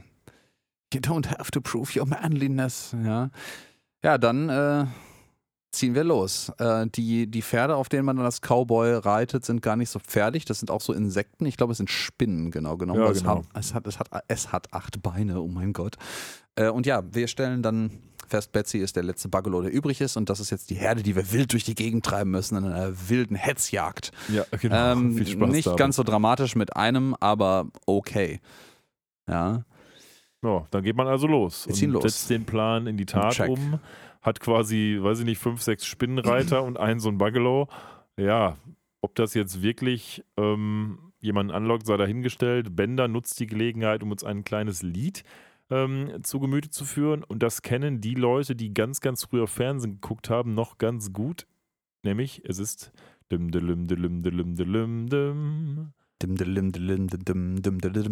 das ist natürlich Bonanza. Ja. Bisschen umgedichtet natürlich hier. Und ähm, ja, dann ähm, machen sie etwas, was in der Realität nicht funktionieren würde. Ich meine, das Über ist jetzt Mars natürlich, laufen, natürlich das, äh, ja, aufs Wow. Spinnen mit einem Buggalo. Danke, danke, danke. Äh, äh, das ist natürlich jetzt das Erste, was nicht funktionieren würde. Ähm, sie, die, diese, diese Reise führt sie aus äh, was auch immer für Gründen jetzt, weil die wissen ja immer noch nicht, was alles hier am Start ist und wo eigentlich äh, die Viehräuber, danke Katze, dass du mir das Mikro hier wegschubst, ähm, am Start sind. Aber die reiten auf den äh, größten Berg des Mars, also den größten Vulkan des Mars zu, den Olympus Mons. Und dazu muss man sagen, den Olympus Mons gibt es wirklich und der ist nicht nur der größte Berg auf dem Mars, der ist auch tatsächlich die größte Landerhebung unseres Sonnensystems. Ähm, Also ich weiß nicht, hast, hast du nachgelesen? Hast du akutes Wissen darüber, wie riesig dieses Ding ist? Lese es gerade. Ach verdammt, ich hätte jetzt, jetzt hätte ich so oh, mal mit Fakten punkten können. Ich habe es es noch nicht so weit gelesen, okay, also, aber ich bin auch ganz schlecht in sowas. Mount, also, Mount Everest ähm, ist ja knapp 8000er, mhm. irgendwas um, mhm. um die 8000 Gedönsel hoch, also etwas über 8 Kilometer hoch. Ähm, Olympus Mons ist ein man mutmaßt, glaube ich, ehemaliger Vulkan aus ja, Millionen, Milliarden Zeiten, wo der Mars noch äh, vulkanische Aktivität gezeigt hat und noch alles echt ein bisschen hot war. Ähm, der ist äh, umgebender Tiefpunkt der Landschaft bis zum Gipfel 22 Kilometer hoch. Ja, das ist schon was. Und äh, hat einen Durchmesser von 600 Kilometern. Ähm, auf jeden Fall groß und vor allen Dingen breit. Es ist vor allen Dingen auch eine Marsch da hoch. Und, das man muss man auch sagen, wenn man dann die, äh, die Krümmung vom Mars als, als Gesamtheit mit einrechnet, man kann vom Fuß des Olympus Mons nicht den Gipfel sehen, weil der, obwohl er 22 Kilometer hoch ist, hinter dem Horizont versteckt liegt. Ja. Das Ding, also äh, das, ja, das entbehrt mir jeglicher Vorstellungskraft, dass es einfach 22 Kilometer hoch ist. Ich glaube, selbst wenn du auf, auf der Erde vom Marianengraben, also dem tiefsten Punkt irgendeines Ozeans auf der Welt, bis zur Spitze vom Mount Everest misst, bist du noch nicht bei der Höhe vom Olympus Mons angekommen. Es gibt so ein paar Szenen in Filmen, die dir dieses unglaublich abstrakte Gefühl geben, du stehst vor etwas, was so gigantomatisch ist, dass du es nicht wirklich erfassen kannst. Ich finde zum Beispiel dieses, es gibt ja bei Interstellar diese Szene, als die auf dem Wasserplaneten sind und im Hintergrund meinen, da sind Berge und eigentlich eine riesige Welle ist. Oh und ja, oh ja, oh ja. Diese ja. Situation zum Beispiel, das ist wahrscheinlich so ähnlich, dass du dich dann davor stehst und einfach nur denkst, fuck, das ist irgendwie mit menschlichen Begriffen nicht wirklich nachzuvollziehen. Ja, ja, ja, ja. Ich, ich, ich lese das hier gerade noch mal nach. Und zwar der Mount Everest ist 8848 Meter hoch, der Marianengraben ist 11 Kilometer tief, also ist schon oh. echt viel Wasser Boah, über dir. Reicht immer noch nicht. Ähm, wir sind also jetzt knapp bei 19 Kilometern Höhe, sagen wir mal aufgerundet mit ganz viel gutem Willen 20 Kilometern. Ähm, und Olympus Mons ist 22 Kilometer über dem mittleren Planetenniveau, ich korrigiere mich zu dem, was ich gerade gesagt habe, und 26 Kilometer über der umgebenden Tiefebene. So, da, also das ist äh, um da jetzt mal das ganz kurz ein bisschen auszubauen, ich habe ähm, gestern, glaube ich, ein schönes YouTube-Video gesehen über ähm, Kartengrößen und, und, und ähm, Weltgrößen in Videospielen. Und ähm, dort wurde was gesagt, das ich sehr, sehr schön fand. Und zwar ähm, No Man's Sky, ist bekannt, denke ich, auch unter unseren Zuhörenden hat ja prinzipiell eine für alle praktischen Belange unendlich große, Wel äh, random generierte Welt mit unfassbar vielen Planeten, die nahe rankommt an die geschätzte wirkliche Größe unseres, äh, ähm, der, der, der, der, ähm, des Universums. Aber das Problem daran ist, Menschen sind echt kacke darin, sich Unendlichkeit vorzustellen. Und deswegen ja. ist das so überwältigend riesig, dass das nicht mehr so beeindruckend ist wie etwas, was absurd riesig, aber greifbar groß ja. ist noch. Ja. Und ähm, also ich persönlich finde schon, alleine sich 22 Kilometer Berggipfel vorzustellen, schwierig. Gut, jetzt werden wir wahrscheinlich auch Olympus Mons selten aus der Nähe betrachten können in den nächsten Jahrhundert Jahren. Es wird mit den Atmen auf jeden Fall schwierig, kann ich dir sagen. Ja, auf jeden Fall, eigentlich waren wir dabei, dass acht Spinnenreiter mit einem Bugalo am Olympus Mons vorbeireiten, aber in der Tat, ähm, den gibt's. Den gibt's. Ja, und genau. Man reitet jetzt hier hoch. Irgendwie schafft man das. Ich meine, das, das ist halt Futurama. Das Geile ist, man sieht dann tatsächlich auch so eine Seitenansicht von Olympus Mons ja. mit irgendwelchen Asteroiden oder sowas im Hintergrund und einem natürlich maßüblichen roten Sternenhimmel. Ich weiß nicht, ob das irgendwie halbwegs realistisch wäre. Ähm, und man sieht so oben am, am Berg etwas unterhalb ähm, des, der, der Caldera, heißt das da oben drin in so einem Vulkan. Ähm, Feuerschein. So ein Feuerschein, genau. Die haben dann Lagerfeuer gemacht. Ähm, gute Cowboys das halt machen. Ja, und dann sind wir jetzt, man erzählt sich jetzt Lagerfeuer, Gruselgeschichten. Ähm, Benders Geschichte finde ich sehr schön. Und ja, es war tiefste Nacht. Und ähm, aber es, es flackerte noch ein Licht im Dunkeln und es war ein Bild auf dem Bildschirm zu sehen, der eigentlich ausgeschaltet sein sollte. Es war das Windows-Logo. Da gibt es so eine Großaufnahme auf Benders Gesicht, um das nochmal in aller Schrecklichkeit darzustellen. Aber dann fragt Fry, das ist ja wohl nicht so schlimm. Und, ähm, ah nee, gar nicht wahr. Erstmal kommt Amy an und erzählt ihre Geschichte. Um, und dann ist am Ende Fry dran und erzählt uns da irgendwas über Supermutanten, die sonst was machen. Und dann springt wer zur Seite? Ja. Kiff. Oder? Ist es Kiff? Nee, Amy ist Amy. das. Ne? Amy. Ah, verdammt, jetzt habe ich. Ach, verdammt. Ja. Die springt da rein und ähm, ja, eigentlich aber auch nicht so wirksam, ne? Da passiert irgendwie nicht so Nee, richtig. die, will die ja entführen, die weil der entführt jetzt ein, Kiff, so eine Art von romantisches Sternegucken. Ja, ja, ja. Und ja. jetzt offenbart ihr Kiff quasi, dass er jetzt auch ein cooler Cowboy ist, der jetzt, sag Mhm. ich mal, seine Gefühle nicht mehr ausdrückt, sondern nur noch in seinem Tagebuch, Tagebuch, auslebt ja. und ansonsten tief in sich drin verschließt, denn so machen das ja coole Männer, wie wir alle wissen. Oh ja. Und eigentlich könnte man ja jetzt die ganze Zeit Sterne gucken, aber Amy hat anderes vor, nämlich wilden Sex. Aber dann Hm. Ja. plötzlich hört man Kabum, Huftrappeln. Ja, die haben sich nämlich offensichtlich ein bisschen näher an äh, den, den oberigen Krater, die Caldera von diesem Vulkan herangewagt. Und ähm, die gehen jetzt ganz nach oben. Das muss also nicht mehr sonderlich weit sein von den 22 Kilometern Höhenunterschied, die die jetzt hinter sich haben. 26. Und stellen fest, die ganzen Buggelows sind oben einfach in dieser Caldera, in diesem Krater gefangen. Und da sind die hinverfercht worden. Und fällt dir auch auf, dass das jetzt auf einmal echt viel mehr sind, weil Ja. das, die Herde bis zum Horizont geht, also soweit man das hier in dieser Dunkelheit erkennen kann gerade. Vielleicht gab es ja auch mehrere Etagen von Gehegen, die so ausgetauscht Ja, ja, oder vielleicht können. war das nur ein exemplarisches äh, Gehege, das ähm, Ja, leergeräumt wurde. Es waren noch viel, viel sollte. mehr. So, und Das ist eine gute Idee. Wenn die da oben stehen, in dieser Caldera, dann können wir die doch einfach mal raussprengen.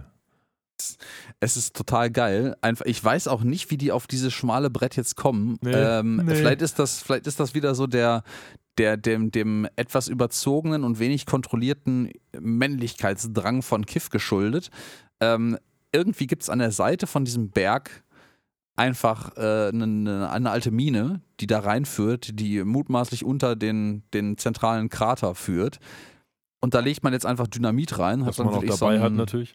So einen, so einen äh, äh, alten ähm, Exploder hier, diesen, diesen Zündmechanismus, dieses Ding, wo man so zwei, zwei Hebel runterdrücken muss. Ähm, man kennt das auch aus alten Westernfilmen und klischeehaften Darstellungen. wenn man so die Mine sowas. sprengen Ja, wenn muss, man die ne? Mine sprengen muss, genau. Und Kiff läuft da mit so zwei Drähten da raus und schließt das da an. Bender ist da auch ganz Feuer und Flamme davon, äh, jetzt Knallbumm zu machen. Natürlich, das ist halt Bender. Und Amy, äh, nicht Amy, sondern Lila wirft dann noch so ein, sag mal, ist es nicht viel einfacher, wäre es nicht viel einfacher, wenn deine Eltern irgendwie tausende von Helikoptern zur Verfügung hätten, die da oben da einfach rauszuholen? Und Amy möchte eigentlich noch sagen, so, ja, weißt du, tatsächlicherweise haben meine Eltern tausende Helikopter. Aber das komplett auszusprechen, statt anzudeuten, da kommt sie nicht mehr zu. Und Bender meint so, ah, das macht viel mehr Spaß. Bumm.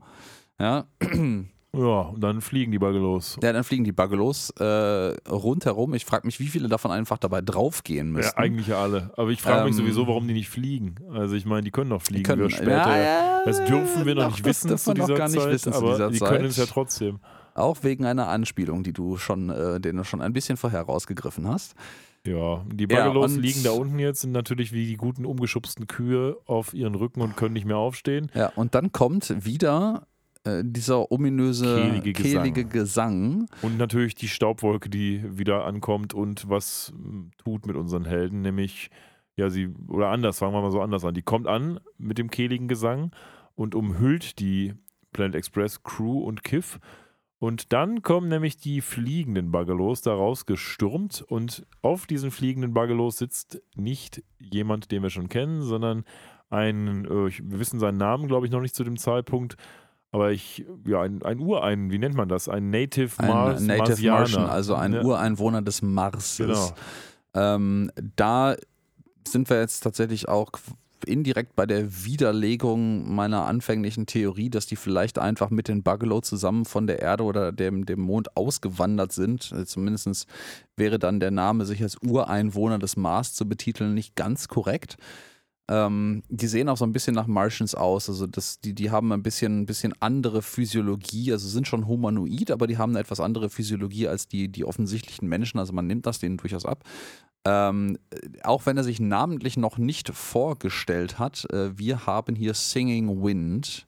Ja, das äh, macht Sinn, uns, dass er so heißt. Den äh, Anführer äh, dieses äh, ja, Tribes, des Clans, ist wahrscheinlich auch mutmaßlich der einzige Clan, der da existiert. Ähm, Ja, long story short, der kommt eigentlich an und sagt, hallo, hallo.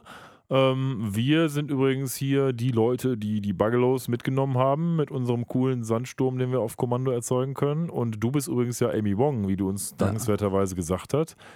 Und weißt du was? Wir entführen dich jetzt mal. Ja, ich, ich finde den Dialog, der sich da entspannt, sehr schön. So, ja, bla bla bla. Ähm, wer, ke- Amy so ein bisschen, dafür ist wieder das etwas naive Mädchen irgendwie da. Ja, äh, wir kennen uns ja noch gar nicht so gut. Äh, äh, mein Name ist im Übrigen Amy Wong und wer bist du? Und der so ganz trocken zurück. Unfassbar sauer auf die Wong-Familie. Ja.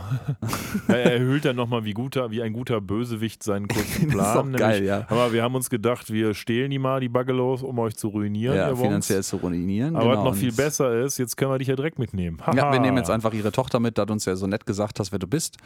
Und Amy sagt so, äh, ich bin zu reich, um gekidnappt zu werden. Und dann denke ich mir so, äh, Äh, Nein. andersrum funktioniert's.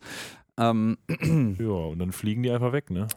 ja, dann fliegen die einfach weg. Der äh, Sturm legt sich. Äh, Kiff ist unfassbar am Boden zerstört.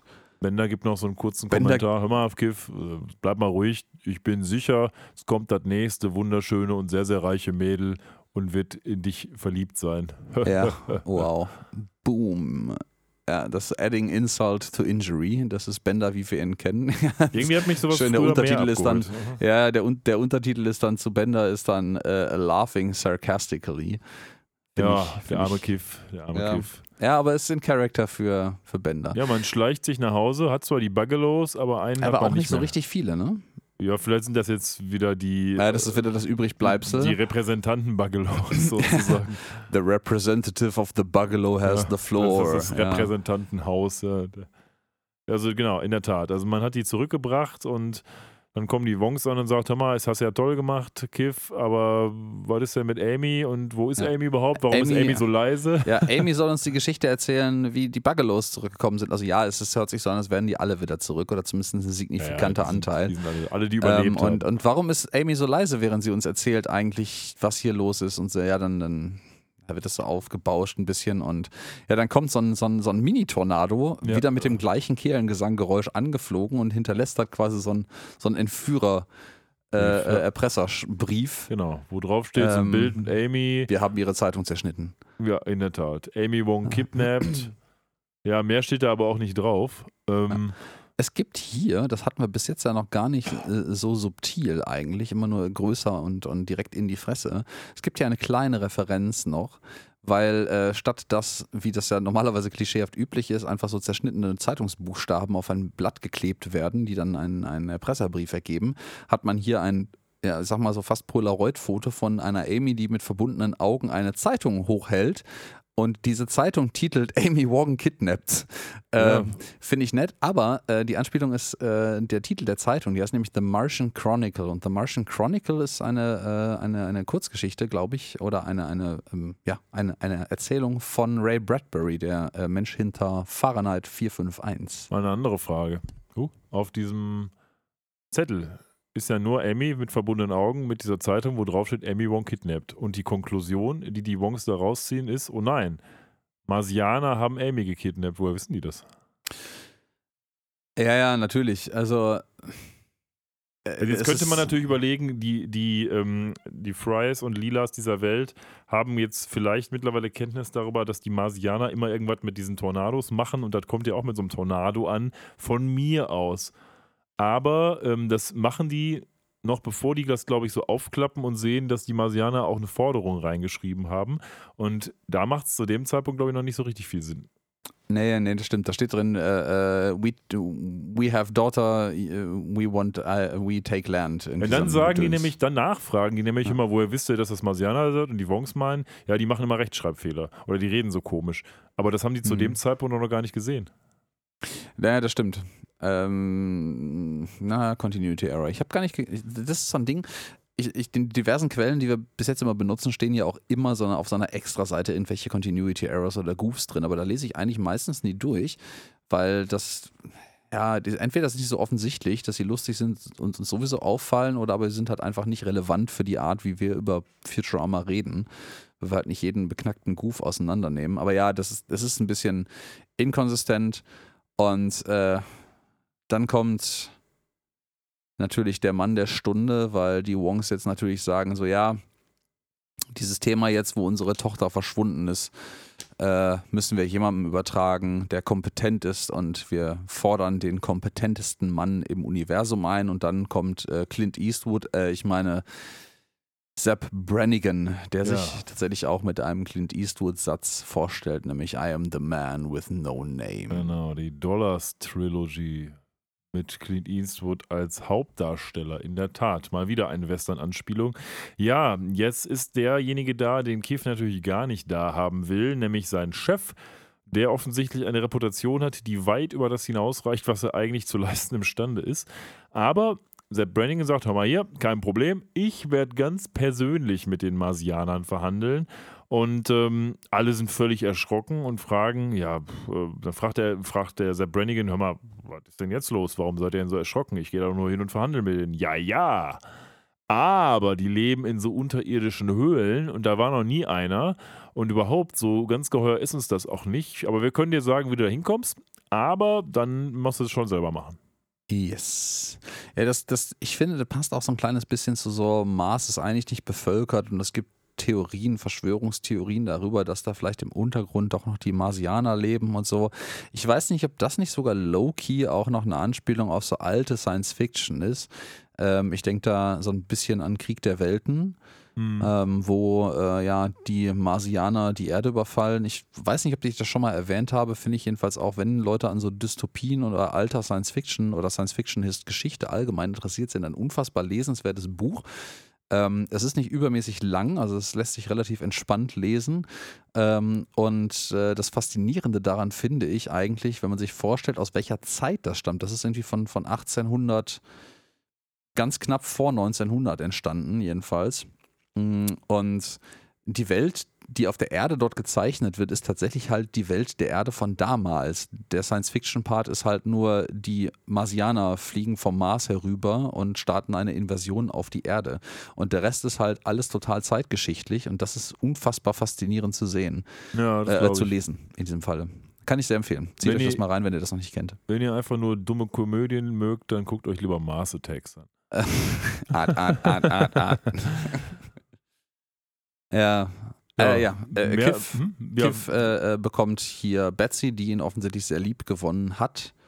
Und äh, Sepp Brannigan hat nichts Besseres zu tun, als da äh, die ganze Zeit dumme Witze drüber zu machen, über die er, bei denen er der Einzige ist, der drüber lacht und dann wirklich literal Tumbleweed mit einem Windhauch durchs Bild fährt, ja, während nicht, also nicht mal Bender lacht. So, nee, ja. das stimmt. Man geht ja. dann ähm, dahin, wo der Eingang ist, nämlich zum Great Stone Face of Mars. Und auch hier ähm, ist ja wieder, genauso wie beim Olympus Mons, eine echte Begebenheit kartografiert, nämlich dieses Face of Mars. Hast du dir da auch schöne Eckdaten zu rausgesucht, Alex? Nee, so richtige Eckdaten nicht. Ich habe das jetzt gerade äh, gegoogelt. Ähm, und äh, stelle fest, das heißt auch das Sidonia Mesa, also das Hochland äh, auf der nördlichen Hemisphäre des Planeten. Und äh, dort gibt es eine, eine Formation, die in diversen Satellitenaufnahmen oder äh, Sondenaufnahmen tatsächlich aussieht wie ein riesiges Gesicht. Ja. Länge von dazu. drei Kilometern und eine Breite von anderthalb Kilometern. Da lacht der Olympus-Monster drüber. Aber trotzdem Ja. ist das ähm, der Eingang. Denn man kann jetzt hier durch die Nasenhöhlen in die unterirdischen Kavernen der nativen Marsianer eindringen. Und genau das ist es ja, was die wollen. Die wollen da, äh, sag ich mal, Gesicht in Gesicht, Auge in Auge verhandeln. Und deswegen geht man da jetzt halt rein. Ja, Lila macht dann noch irgendwie einen Witz über das. Was, was, ist, was ist denn mit dem großen Steinarsch äh, des Marses? Und da sagt Sepp Brannigan, ja, den könnten wir auch nehmen. Da wäre der Eingang offensichtlicher. Aber das ist einfach komplett auf der anderen Seite vom Ja. Planeten. So, ja, wunderbar, haben sie noch einen Arschwitz so eingebaut. Schmunzeln, aber Ja, ja. gut, naja. Ah, wow, aber hier, man kriecht hier durch die Nase rein. Das ist so der, das ist tatsächlich sogar der, da, da steht sogar ein riesiges Schild drauf, das das m, äh, äh, Marsreservat. Ja, Ja, Auch wieder so ähm, eine, in Anführungsstrichen, Anspielung an die unschönen Zeiten oder teils noch bestehenden Zeiten, wo eben die Reservate für die ähm, nativen Einwohner der USA bestehen. Naja, dann kriegen wir so eine Szene, nachdem man durch die Nase eingedrungen ist. Oder möchtest du noch was ergänzen? Ich wollte eigentlich noch ergänzen, nachdem ich gerade mal, weil mir das nicht einfiel, die deutsche exakte Übersetzung dieses Schildes angeguckt habe, äh, weil mir das Wort Trespassers zwar ein Begriff ist, was es heißt, aber die deutsche Übersetzung mir nicht einfiel, es ist Eindringlinge. Ja. Ähm, und da steht auf dem Schild drauf als Untertitel äh, Trespassers will be guilt-ridden, also Eindringlinge werden äh, äh, ja eine, eine schwere äh, Gewissensbisse davontragen. ja. ja, das passt ja irgendwie auch. Au. So, mm, das, das trifft irgendwie genau an der richtigen falschen Stelle. Ne? Und dann haben wir so einen typischen Shot, wie man ihn in vielen Filmen auch hat. Nämlich es wird plötzlich dunkel, als wäre man in so einem dunklen Dschungel. Meistens ist das so im Dschungel. Und plötzlich ähm, denkt man, man ist alleine, aber überall gehen Fackeln an und Ja, die in ja, ja. Anführungsstrichen Ureinwohner haben einen umzingelt. Ja, die haben einen umzingelt. Das ist tatsächlich sieht es aus wie, wie so eine ja, so eine, so eine Inka-Stadt, äh, Inka-Stadt, würde ich sagen. Ja, das hat wahrscheinlich, also so in, in die, in die, in eine Höhle hineingebaute äh, eckige Lehmhäuser. Ich glaube, ihr wisst exakt, welches Das Bild sieht so ein bisschen so aus, wie die ähm, Hütten der Berber in äh, Marokko, wenn sie sich, wenn sie von Zwergen aus Herr der Ringe gebaut worden würden. Das, das ist, äh, weil die das in den Berg gebaut haben quasi. Sehr schön. Ja, die haben hier, die sind allerdings auch nicht so primitiv in Teilen, ähm, wie man sich das vorstellt. Das erinnert mich so ein kleines bisschen an ähm, zum Beispiel das, das schöne, wunderschöne ähm, PlayStation-Spiel Horizon Zero Dawn. Ähm, die haben nämlich ähm, Bögen, also Pfeile und Bogen, aber äh, nicht Pfeile, sondern so laserschwertartige Apparaturen da drin, mit denen auch später fleißig um sich geschossen wird. Ja, und die auch das Original Laserschwert Die auch, Geräusch machen. Genau, dieses Original Laserschwert Geräusch machen, wenn sie gespannt und geschossen werden. Jetzt kriegen wir den Namen Mhm. von dem Chief da gesagt, nämlich Singing Wind. Du hast es Exakt. ja schon angekündigt. Exakt, ich habe Er schon so, gespoilert. so stellt er verdammt. sich vor und dann sagt, der sagt auch immer, ich bin hier der Chef. Und der Branning sagt, ja, dann bring mich zu eurem Anführer. Ja, ja, der Hm. ist wieder. Ah, Ja, Gut. ja. Was er dann auch macht, ist äh, erstmal Slurm trinken. Das macht er aber nur deswegen, damit wir kurz mal die Analogie zur Werbung haben, die geschaltet wurde damals. Denn Ja. es gab ja diesen weinenden Indianer, der, ich war es eine Coca-Cola-Dose, ich bin nicht Am mehr ganz amerikanischer Ureinwohner, bitte. Ich sicher. Äh, glaube, sorry, Indianer wäre- gesagt. Ich habe mich so ein- bemüht, ich habe mich so bemüht, das Wort nicht zu benutzen. Das Begriff. äh, streichen wir natürlich raus. Amerikanische Ureinwohner war tatsächlich keine Absicht. Ähm, die schmeißt, ich glaube, das Original ist ja mit der Cola-Dose, wo der amerikanische Ureinwohner dann Ich- eine Träne im Knopfloch Ich- verdrückt. Ge- Genau, ich habe, äh, ich habe, glaube ich, gelesen, es wäre ein, äh, eine Szene, ich habe es selber, wir haben es beide offensichtlich nicht gesehen, eine Szene, wo äh, quasi ein, ein amerikanischer Ureinwohner ähm, ein, von, einem an einer Anhöhe aus ein Land überblickt und unten sieht man moderne Straßen oder so, so, ein, ja, so, eine, so eine Landstraße und da fährt jemand lang und wirft einen, einen Müllsack äh, in die Gegend oder Müll im Allgemeinen und dann sieht man, wie dem so eine, so eine Träne im Augenwinkel runterläuft, wenn man sein, sein Land beschmutzt hat. Und äh, exakt das wird hier parodiert. Allerdings, also alle, Twist. äh, ja, mit Plot-Twist, ich glaube, Fry oder irgendwer denkt, nee, Lila meint so, boah, die haben so einen Respekt vor dem Planeten, das ist unfassbar schön und, und ehrwürdig. Und äh, der, der Mars, Mars-Ureinwohner greift sich hier ähm, den Slurm-Drink und sagt einfach nur, Cynthia mochte den so gerne. Also Ja, also offensichtlich seine ist verstorbene seine Frau oder verstorbene so. oder, verflossene Liebe, Ja. an die sie diese, äh, in, in die dieser Slurm-Drink erinnert. Genau. Ähm, Ja, dann gehen die Verhandlungen weiter und Amy wird gebracht und Sepp Brannigan meint dann erstmal, hör mal, ähm, woher können wir denn sicher sein, dass sie noch lebt? Er steht literal neben ihm, ja. Da sagt sie auch immer, ich bin noch hier. Und dann, halt die Klappe, das verschlechtert unsere Verhandlungsposition. Fand ich eigentlich ganz lustig. ja, schon, ja. Und dann macht er den super Vorschlag, mal, wir machen das folgendermaßen, ihr gebt uns Amy zurück und wir schnitzen dafür in euren geilen Berg hier die ähm, Gesichter von unserem Präsidenten.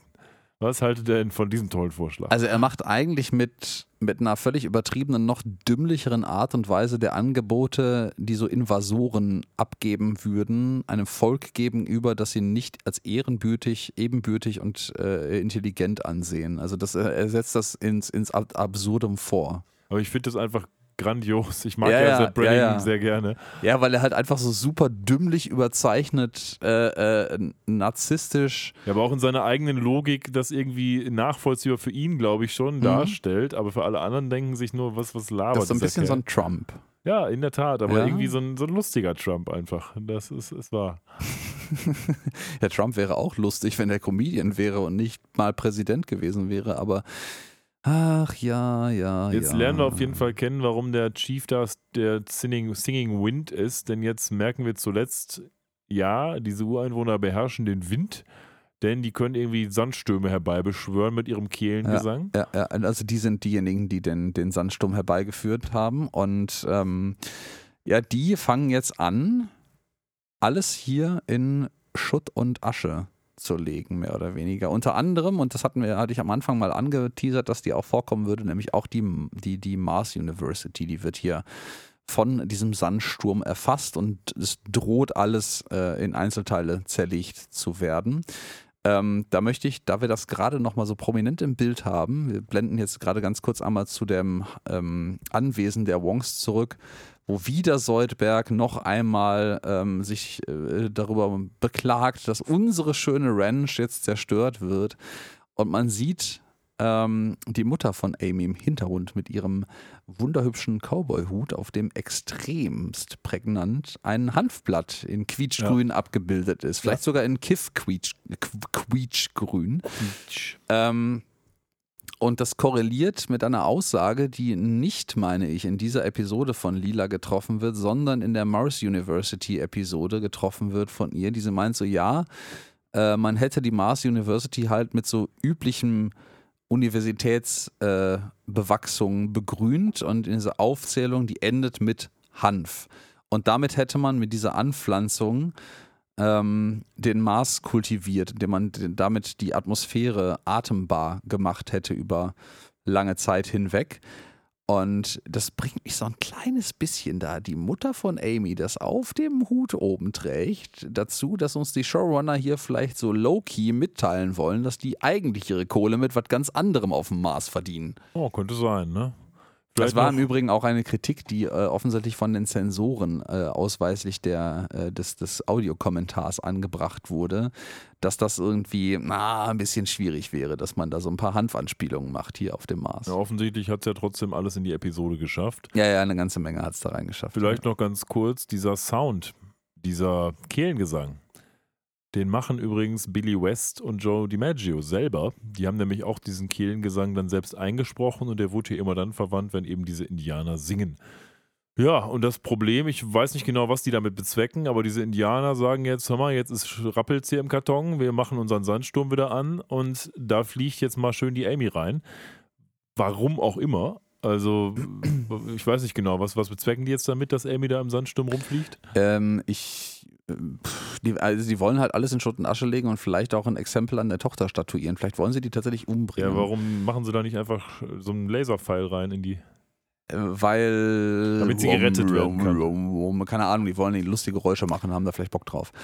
Ähm, Ja, Kiff fasst sich ein Herz, setzt sich auf Betsy, die letzte Baggeloine, die dabei ist, und Mhm. fliegt jetzt ins Herz dieses Sandsturms, um Amy zu retten. Genau. Und da sind wir bei etwas, was du am Anfang schon angeteasert hast. Möchtest du es vollenden, dein Werk? Ähm, was ich angeteasert habe, was meinst du genau? Eine Anspielung, die jetzt hier sehr offenbar wird. Du meinst wegen Dune? oder Exakt, äh, wegen Dune, weil das die, die Tatsache, dass ähm, ja, dass sie, äh, dass das Kiff hier auf dem Bugalo fliegen kann, parallel so, gebaut okay. ist zu Paul Atreides, Ja, ja, der in Dune die Sandwürmer reiten kann. Oh, jetzt haben wir gespoilert für Dune 2, der ja auch dieses Jahr rauskommt. Oh je, oh je. Aber das Buch ist ja auch schon ein bisschen her. Ja, ich wollte gerade sagen, also bei einem Buch, was so alt ist, ah, tut mir leid, also Ganz generell ist das ja so ein bisschen so. Diese Marsianer leben da irgendwie in so einer Sandstadt. Das ist ja schon so ein bisschen wie die Fremen in Dune auch, ne? Ja, ja, ja, ja. Ich, ich, also auch wenn in meinen Referenzen, die wahrscheinlich identisch zu deinen auch sind, gar nicht so viel Dune vorkommt, nur diese beiden Punkte, die wir schon genannt haben. Ich glaube, man hat sich da abseits des Western-Themas viel von inspirieren lassen. Und man hat sich ja auch inspirieren lassen bei den neuen Folgen. Dann haben wir ja schon was zu gesagt. Auch da wird Dune wieder eine Rolle spielen. Ja, das stimmt, das stimmt. Und ähm, möglicherweise auch Sandwürmer. Das hat man in, den, in dem ähm, Vorschau-Video, was es auf YouTube gibt, schon gesehen. Ja, als, das, als der Kiff dann auf diesem fliegenden Bugalo rumgeflogen ist, sind die alle stark beeindruckt, weil er ist der Chosen One jetzt und der Chosen One muss jetzt nur noch eins machen, der muss jetzt nur noch mal schnell die Friedenspfeife mit denen rauchen. Das muss er aber auch ordentlich machen, denn ansonsten wird er gekillt. Fragst du dich eigentlich auch, ob man in der deutschen Synchronisierung aus dem Kiff, der auf dem Planeten, auf dem offensichtlich Hanf angebaut wird, die Friedenspfeife rauchen muss, irgendein dummes Wortspiel gemacht hat? Ja, Also so Kiff, Kiffen, hm, wow. glaube ich nicht. Nee. nee, ich glaube nicht, aber äh, es Aber wäre stimmt, Potenzial ja. da. Stimmt, ja, also ja. es wäre kein sonderlich guter Joke, Nein. außer man wird sich wirklich viel Mühe geben, aber ja, gut. Ähm, Ja, long story Kiff short, er versucht es scheitert. und scheitert. Also äh, man, man baut hier so einen kleinen Spannungsbogen auf. Also er schafft es im ersten Atemzug tatsächlich und eigentlich schafft er das auch selber komplett.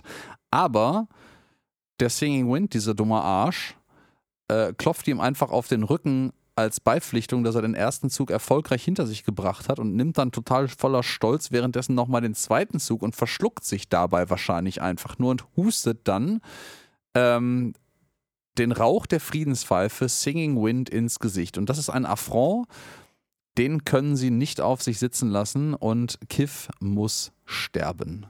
Ja, das ist so ein bisschen wieder eine Persiflage auf vorgeblich äh, seltsame Traditionen. Wenn du die Friedenspfeife rauchst, ist super. Wenn du sie rauchst, aber XY machst, dann ist das natürlich ganz, ganz schlimm für uns. Und das geht gar nicht. Ich, ich finde aber auch hier, die ma marsianischen Ureinwohner sind ja auch so ein bisschen arbiträr gezeichnet. Absolut, also sie ja. sind eigentlich halt schon moderner, ähm, halten ihre Traditionen aufrecht, aber scheinen die immer nur so nach Gutdünken umzusetzen, wenn es gerade in den Kram passt. ja, aber das passt ja zu dem, was wir gleich kennenlernen werden über die. Ja, ja, ja, ja, genau. Ich, äh, äh, So, hier, was- hier was- wird im Übrigen gerade sehr heftiges Foreshadowing betrieben in diesem Bild, wenn du mal genau hinschaust. Ähm, wegen den beiden da oben? Ach so, wegen den Mhm, Diamanten oder mhm, was? Oder was mhm, meinst du? Exakt. Ja, gut, also ähm, Ja, stimmt, ja. Ja, ja, die Marsianer, wir kommen da gleich mal ganz kurz drauf zurück, da wollen wir jetzt, also du hast es jetzt eigentlich schon gespoilert, aber egal, Spoiler. gespoilert. Ähm, äh, ja, die Marsianer kommen jetzt zu dem schweren Urteil, dass Kiff sterben muss durch die exakt selbe Perle, die ihnen damals äh, in Schmach und Schande übergeben wurde als Zahlung für die Hälfte des Marses. Ähm, frage mich, wem eigentlich die andere Hälfte gehört, aber das lassen Oh, wir, das ist egal, dafür gibt es keinerlei Material äh, und Anhaltspunkte. Und ähm, der ja, diese, diese. Perle soll dich äh, zerquetschen. Und das, das wirft schon die erste Frage auf. Man hatte bis jetzt immer so den Eindruck, dass das wirklich so eine kleine Perle von so einer Perlenkette, so, ein, so eine Spielzeugmurmel irgendwie ist. So habe ich das zumindest gelesen. Soll es ja auch so sein. Und es scheint offensichtlich schon ein größeres Gerät zu sein. Und Christian hat es gerade äh, völlig korrekt gespoilert. Man sieht in der totalen Einstellung von diesem Raum, in dem diese Hinrichtung jetzt gerade stattfinden soll. Es ist eigentlich echt düster dafür, dass das nicht so düster dargestellt wird, was hier gerade passiert, dass einfach Kiff hingerichtet werden soll. Ähm, sieht man so Höhlenmalereien in riesengroß über diesem Ort des Geschehens. Und da sind ganz oben offensichtlich Piktogramme von zwei nebeneinander, ich glaube Hände haltend oder mit den Armen nach oben gerissen, meine ich, äh, äh, ähm, anbetenden Ureinwohnern. Und da drüber ist ein offensichtlich riesiger Diamant, der leuchtet. Ja. Und ja, wie wir jetzt feststellen würden, werden, wird auf Kiff herabgesenkt, die untere Spitze eines absurd riesigen Diamantens. Ja, ähm, so und ist ja gut, das ist dann auch jetzt seine Lebensrettung, weil äh, Lila und der ganze Rech Rest der Gang jetzt feststellt, so, ey, sag mal, das ist ein riesiger Diamant, der muss ein Vermögen wert sein. So, auch damals eigentlich schon, so absurderweise. Ja, das überrascht den Chief offensichtlich, warum auch immer. Gut, die sind natürlich abgeschieden, aber offensichtlich sind die auch ein bisschen verblödet, weil sonst hätte man auch so rausfinden können irgendwie. Äh, Bender als seines Zeichens äh, Haupträuber und äh, Wertsachenkundiger in der Runde nimmt natürlich direkt sein Vergrößerungsmonokel und ähm, inspiziert damit Diamant, den Diamanten auf seine Echtheit und Reinheit. So transportiere ich das, was da passiert jetzt mal. Und ähm, dann lustigerweise übernimmt der plötzlich die Rolle, die Seudberg die ganze Zeit für die Wongs übernommen hat, weil er, er meint so, oh Chief, du hast aus mir das, das, das glücklichste Mädchen der Welt gemacht. Also als hätten sie ihm gerade diesen Diamanten geschenkt oder als wäre er irgendwie familiär verbandelt Ja. mit den nun wirklich sich als stinkend reich herausgestellten äh, marsianischen Ureinwohnern. Ja, aber das ist genau der Punkt. Deswegen lassen die jetzt auch von Kiff ab, denn es wird dann nochmal für alle erklärt, so, ja, ja, hör mal, das ist total ähm, viel wert und ja, wir haben ja gedacht, das ist gar nichts wert, aber jetzt, wo ihr gesagt habt, dass das ganz viel wert ist, ist es ja eine tolle Sache. Glauben wir euch, die Nachfahren unserer Unterdrücker Genau. sind plötzlich, dass das, mit dem ihr uns verarscht habt, auf einmal unfassbar viel Geld wert ist? Und das sagt ihr auch bestimmt nicht, um nicht sterben zu müssen. Also, das, man könnte das jetzt auch. Auch es ist halt Futurama. Das heißt, es ist in Futurama-typischer Manier schon so dargestellt, dass das jetzt, das ist jetzt die Wahrheit, das ist authentisch, das ist wirklich viel wert und alle Anwesenden unserer Planet Express Crew, Crew glauben wirklich daran, dass das viel wert ist und dass das ein echter Diamant ist. Aber das könnte auch genauso gut die Vorführung, Fortführung dieser, dieser Verarschung sein. Ja, aber deswegen hat Bender wahrscheinlich mit seinem Ding da drauf geguckt, um das nochmal wirklich zu verifizieren. Ne? Ja.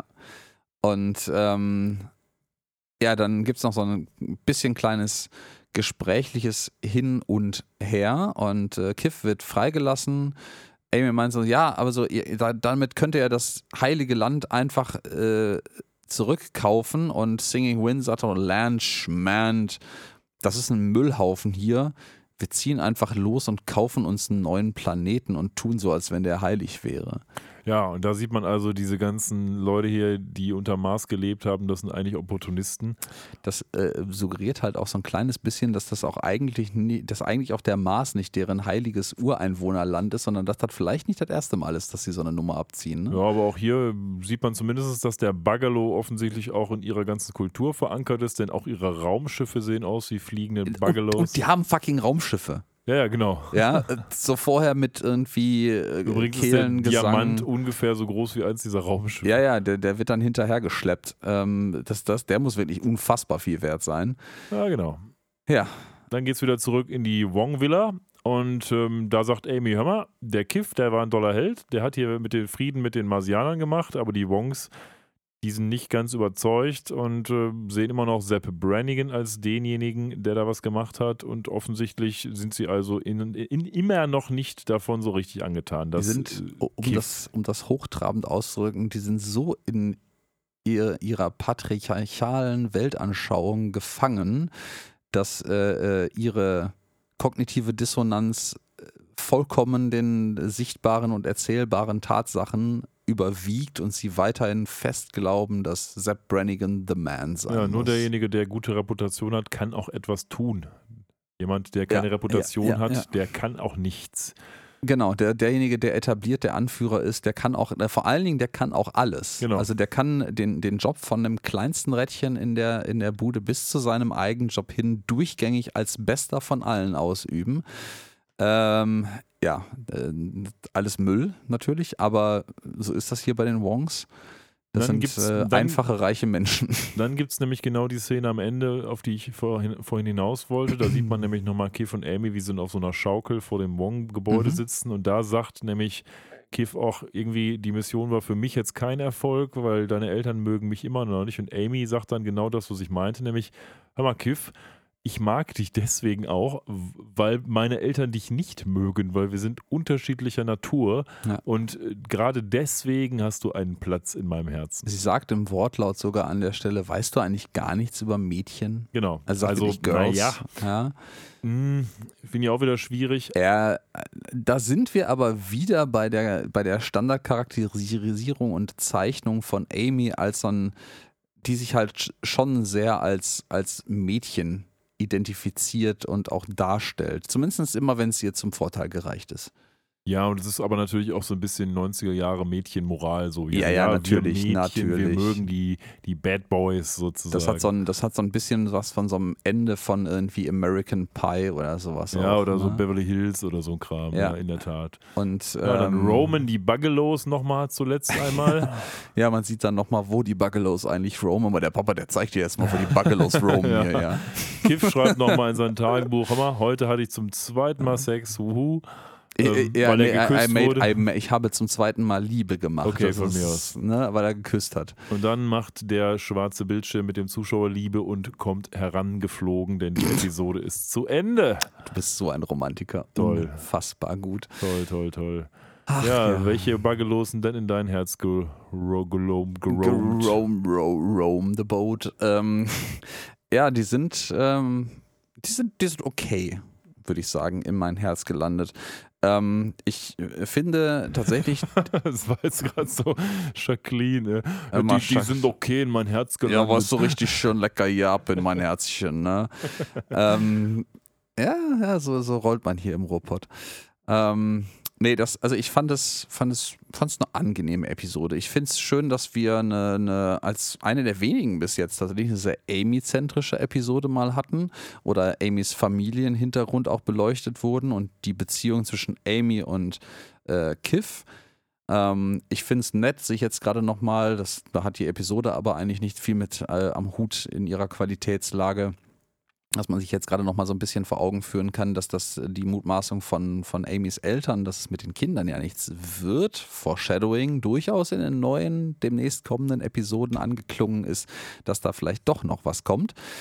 Ähm, und ich finde, die macht Spaß, die Episode. Die hat eine ganze Menge spannender Referenzen. Ich finde diesen ganzen äh, wilden Western-Vibe und Kritik halt an dem Umgang mit amerikanischen Ureinwohnern und auch anderen leider äh, in dem Kolonialismus unterworfenen Nationen ähm, ganz äh, gut. Also da, da zeigt sich wieder so ein bisschen dieser Environmental äh, und, und Humanismus-Ansatz von Futurama ganz nett. Ähm, die, ich will nicht sagen, die plätschert so vor sich hin. Die ist jetzt so eine Episode, die geht gut ins Ohr und in die Augen, finde ich.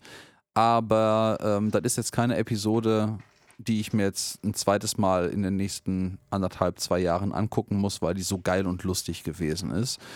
Ähm, solides Material, nett aufgearbeitet, gut rübergebracht.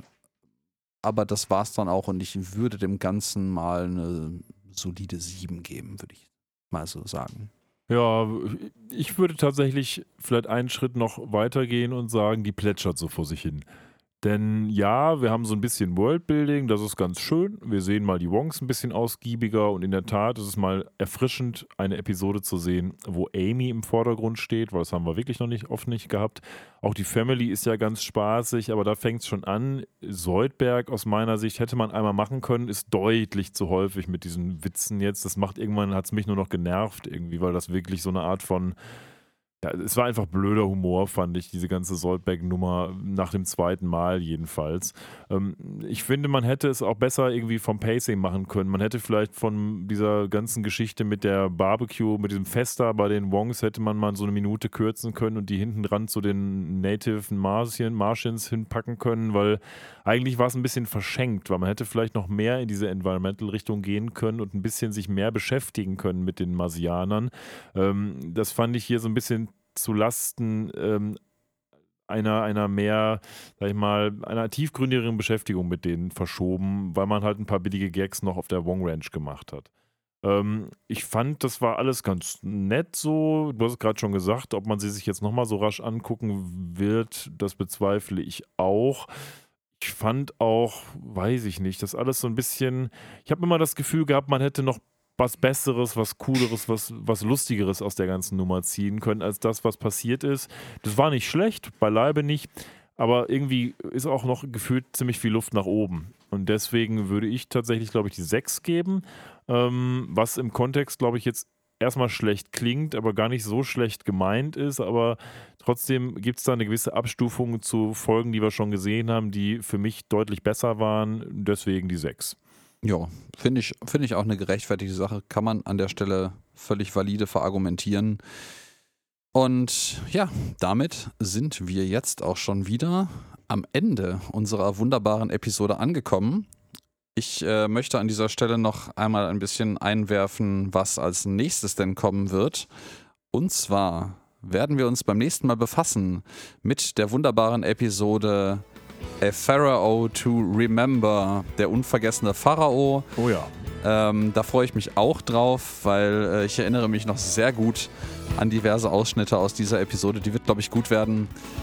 Und ähm, ja, da bleibt mir nichts mehr zu sagen, als euch noch eine schöne Woche, Wochenende oder was auch immer zu wünschen, wenn ihr uns gerade hört. Und wir hören uns in zwei Wochen wieder. So sieht's aus. Auf Wiedersehen. Bis dann. Ciao.